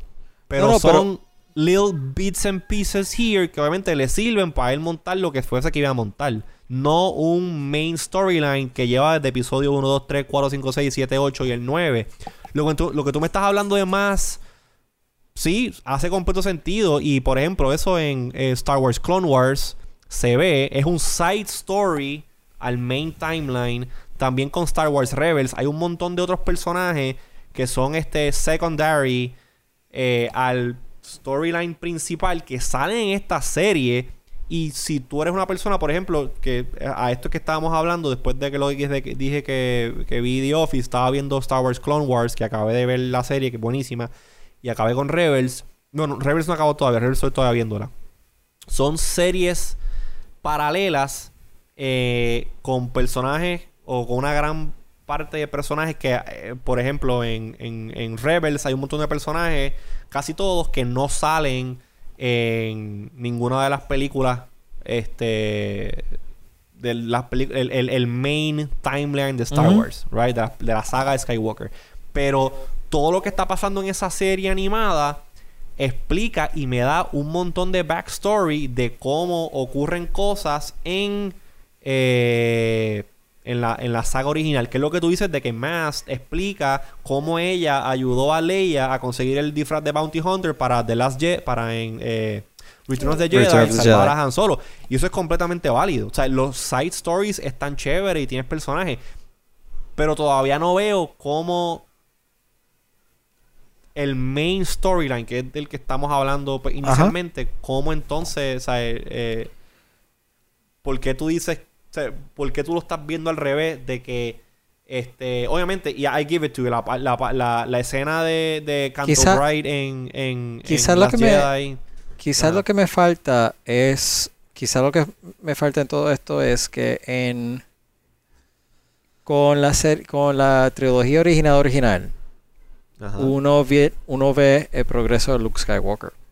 Eh, y ve desde el farm boy Jedi training Jedi Master. Jedi Master, sí. Aquí con Rey. Con Rey. Ve someone who is really force sensitive, someone who is trying to find her path, and someone who found her path.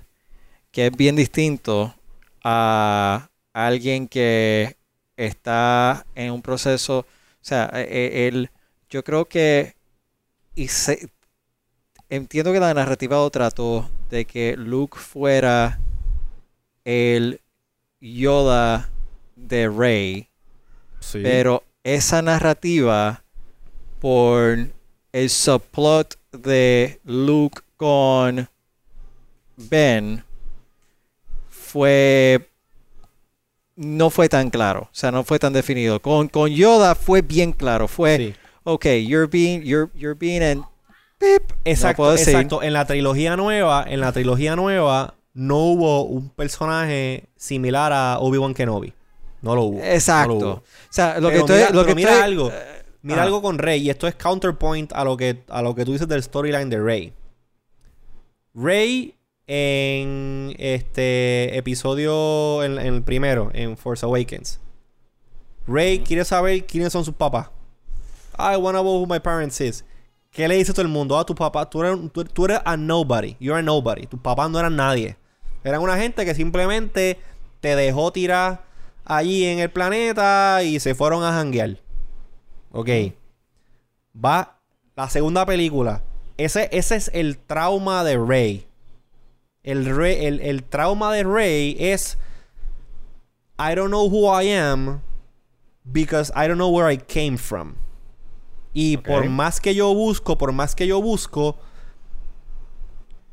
I can't find any leads que me digan quiénes son mis papás, dónde están, por qué me dejaron, nada de eso.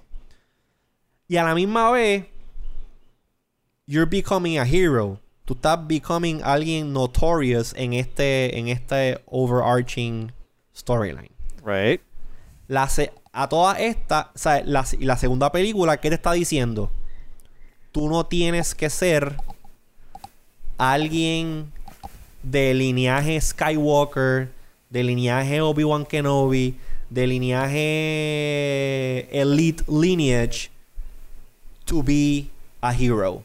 Anybody can be a hero.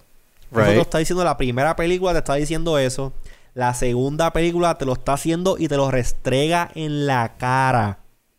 No, literalmente, Anybody- literalmente te lo, te lo te pasan escoba en la cara. Exacto, te lo, te lo restrían con una escoba en la cara. Anybody can be a hero.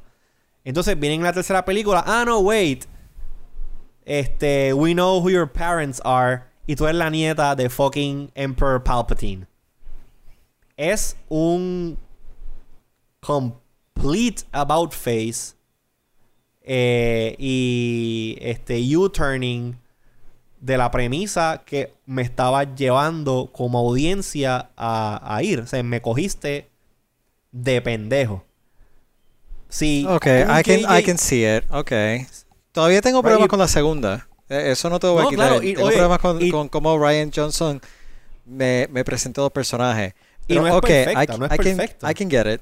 I get it. Pero, pero ese, ese es mi, ese es mi feel, tú sabes, de, de por qué fue que esa película la cagaron. Ok, I, I, can see that. No sé si te fijaste, no sé si te fijaste. Esta película, la última película, fue bien larga. Fue larga. Yo creo que fue la, la más larga de las tres. Y aún así, aún siendo la más larga, se sintió, por lo menos yo cuando la- las dos veces que la he visto, la siento bien rushed. Ah, sí, está super rushed. ¿Por qué tú crees que esa película está rushed? Es, por lo menos en mi pensar, que es la sencilla razón de que hay tanta información que no incluyeron en las otras dos películas que debieron haber incluido para poder hacer que la tercera película tuviese sentido que te la tienen que meter ahí, ahí, ahí, ahí, a la milla, para que entiendas qué es lo que está pasando. Y como que, ah, ok, me acuerdo en el cine, me acuerdo en el cine. El momento en que le dicen a Rey que tú eres la nieta de Palpatine, ese reveal en una película de este tipo, mira por ejemplo el... el eh, Empire en Strikes Back. Luke, I'm your father. Ese, ese es prácticamente el final de Empire Strikes Back. Exacto. Es el final, es el final. Pero tú ves el, el- el- la repercusión que eso tiene en Luke emocionalmente. Que le den esa noticia, cómo él reacciona, esa interacción que tienen en- ellos dos en el bridge de Bueno, Cloud, de Cloud y, le, City. y le das un respiro a la audiencia porque terminas la historia ahí. Exacto. En Rise of Skywalker, esto ocurre posiblemente within the first half hour. Y, I mean, no me acuerdo específicamente, pero aparece, eh, eh, eh, ocurre en un momento awkward en la película. Te dicen, Rey, tú eres la nieta del emperador Palpatine. Y este, vaya, güey, ¿quieres tomarte una Coca-Cola? Mira, que hay unos, aquí hay unas papitas. eh, y, vámonos para, y vámonos para la próxima escena. Tú no haces eso. Tú no haces eso. Entonces, I mean, tuvo momentos cool. La película, la película es un, la película es un thrill ride. Es un thrill ride. Y tiene un, montón de momentos. Es como que, wow, qué cosa cabrón. Uh, esto está brutal. Pero te lleva tan a la ligera que luego cuando tú te, se sienta a pensar, wait, what the fuck just happened? Ya.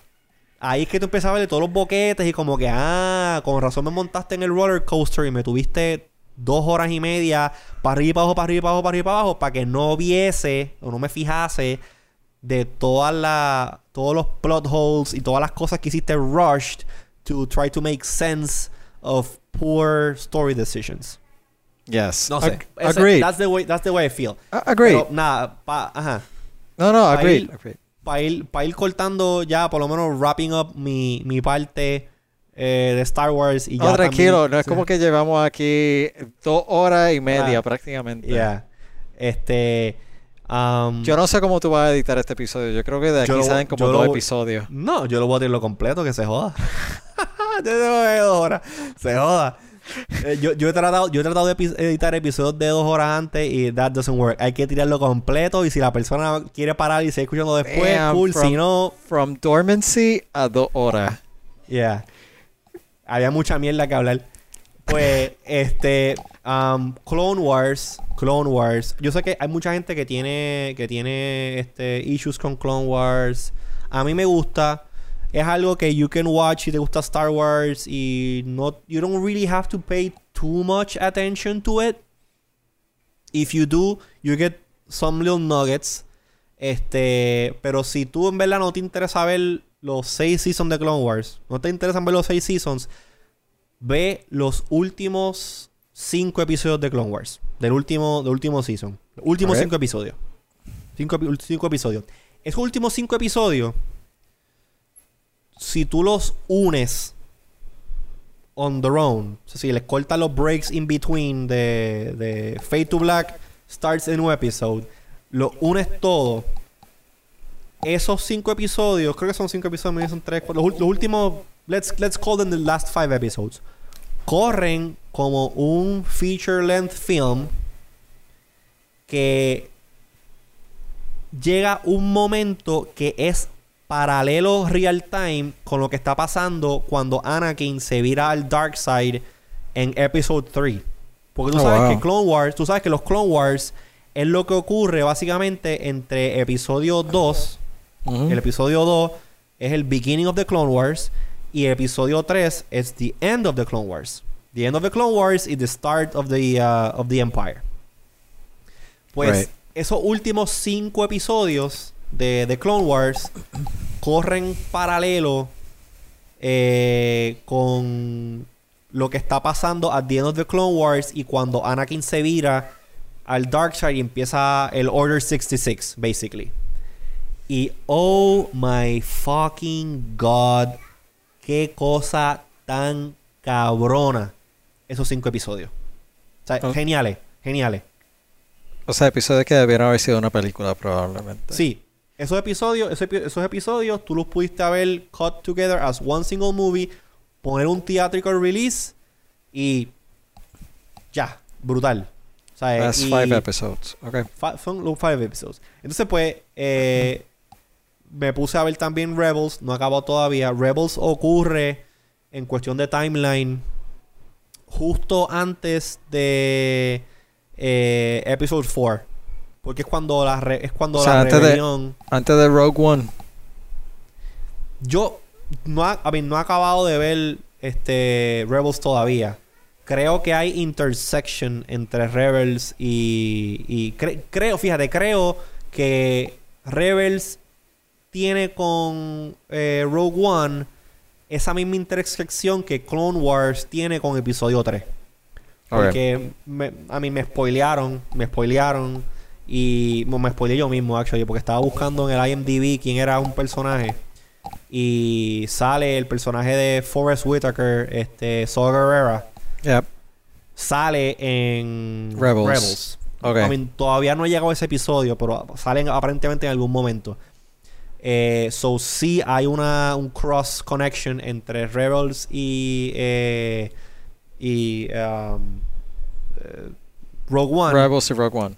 porque básicamente Rebels cuenta la historia de cómo ya cuando está el Empire en su en su peak ahí bien cabrón, cómo se forma la rebelión, cómo obtienen las naves este los Rebels, qué papel juega Leia en ese en ese este plot de conseguir las naves para tener un fleet en el Rebellion. Todo eso cuadra en Rebels. Ya. Y está buenísimo, lo estoy viendo. Y ahora cuando acabe el podcast, yo no, créeme, yo no voy a ponerme a editar esto ahora. O sea, estoy lo- mañana, Sí, me siento, decir. lo saco. Cuando acabe, cuando acabemos el stream, yo me voy a sentar a seguir viendo a seguir viendo Rebels.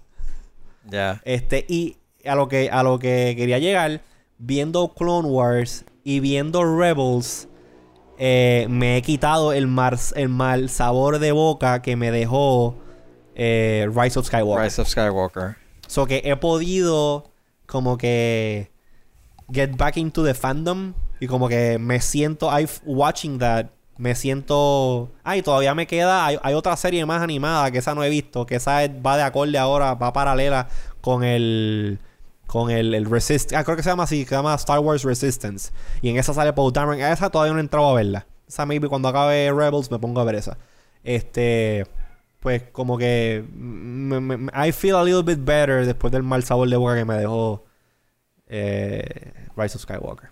Vale. Pues voy a, voy a ver eh, los cinco episodios de Clone Wars. Do it. Eh, yo creo que, digo, teníamos otras cosas ahí, pero yo creo que estamos bien dos horas y media. Sí. O sea, Las otras cosas que tenemos ahí. yo creo Vamos a hablar, en otro momento. Sí, yo creo que prácticamente lo tocaron.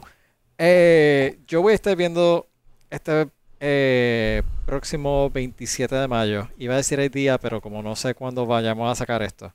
eh, el lanzamiento de SpaceX. So that's, yo creo que eso Sí. cool. Ya, eso yo también, yo, también- yo también quiero verlo. Yo siempre he sido fanático de el, el Space Program y este me, me, me, me siento orgulloso finalmente que van a poder lanzar este um, astronauta al espacio y al ISS de sudamericano. Realmente, Este, otra vez desde Florida. Finally, finally. ¿Tú Y fuiste a uno? ¿Tú no fuiste a un lanzamiento? Sí, yo fui a. Actually, se cumplieron ahora, la semana pasada se cumplieron un par de años. Fue el, fue el aniversario de STS eh, 132, que fue una misión del Space Shuttle Atlantis. Este. Yo fui, yo fui a un NASA Up eh, y lo vi allí, acceso VIP, eh, todas las jodiendas, y, vi el lanzamiento de allí mismo y es impresionante, mano. Es impresionante. Eso está bien cool. Yep. Bueno, por Yep, yep. ahora todo el mundo verá por online. Y Gracias. el a- 29, a- oye, y el 29 empieza Space Force en Netflix. Eso es cierto. Eh, vi los trailers. Really looking Y- forward to it. Que aparentemente eso es The Office. eh, eh, es un cross entre The Office y Space Command. Así que, uh, interesante. Suena, se ve interesante. Yep. Pues, ¿cómo tú quieres hacer el outro? Fíjate, hay- no pensé. No pensé. No pensamos en el outro. No pensé tanto al outro, pero nada, eh, again, si llegaron hasta aquí, les doy, las mil, les doy mil gracias porque vamos dos horas y media de programa. Esto A es esas cuatro of. personas, que son realmente, me imagino que tres, porque yo lo estoy viendo. Ah, bueno, Eh, Could be.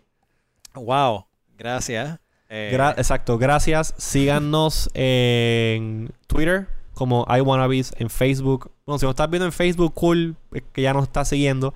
Pero si nos estás escuchando por el podcast, eh, síguenos como iWannabes. Estamos en todas las plataformas de podcasting: Spotify, Apple Podcast, Google Podcast, La Madre de los Tomates. Si no, te- si no estás suscrito, suscríbete. Eh, prometemos que no vamos a hacer episodios más largos así de dos horas y media. Es que se nos fue la mano bien cabrón y nada, creo que la pasamos bien. Creo que la, la- pasamos los bien. estuvieron buenos. Eh, búscanos en las redes sociales a nosotros. A mí consigues como IZQRDO. A mí me consigo por- como R Alfaro. A Luis Herrero lo consigues como L Herrero. A nuestro Jerry. compañero Jerry como A Jerry C. Jerry C. Jerry C. Hopefully, hopefully eh, eh, los otros muchachos estén puestos para esto igual que nosotros y de vez en cuando cuando saquemos un episodio de estos que vamos a tratar de hacerlo con más frecuencia ahora eh, episodios más sencillos no van a ser tan largos para lo mejor pues incluimos alguno que otro de ellos que se pueda conectar el momento que vayamos a hacer la transmisión este y nada este yo creo que we can close con el con el con el standard sign off de stay iTunes Stay iTunes. Sí, tienes razón. ¿Cómo vamos a hacer? ¿Yo hago separado? ¿Lo hacemos juntos? ¿Cómo es la cosa? pues yo creo que ya Pues yo hice separado. Stay iTunes. Edítalo y ponlo con, con tu audio. Dale, gente. Stay iTunes y nos escuchamos en el próximo episodio de Yomanabis. Gracias, nos vemos.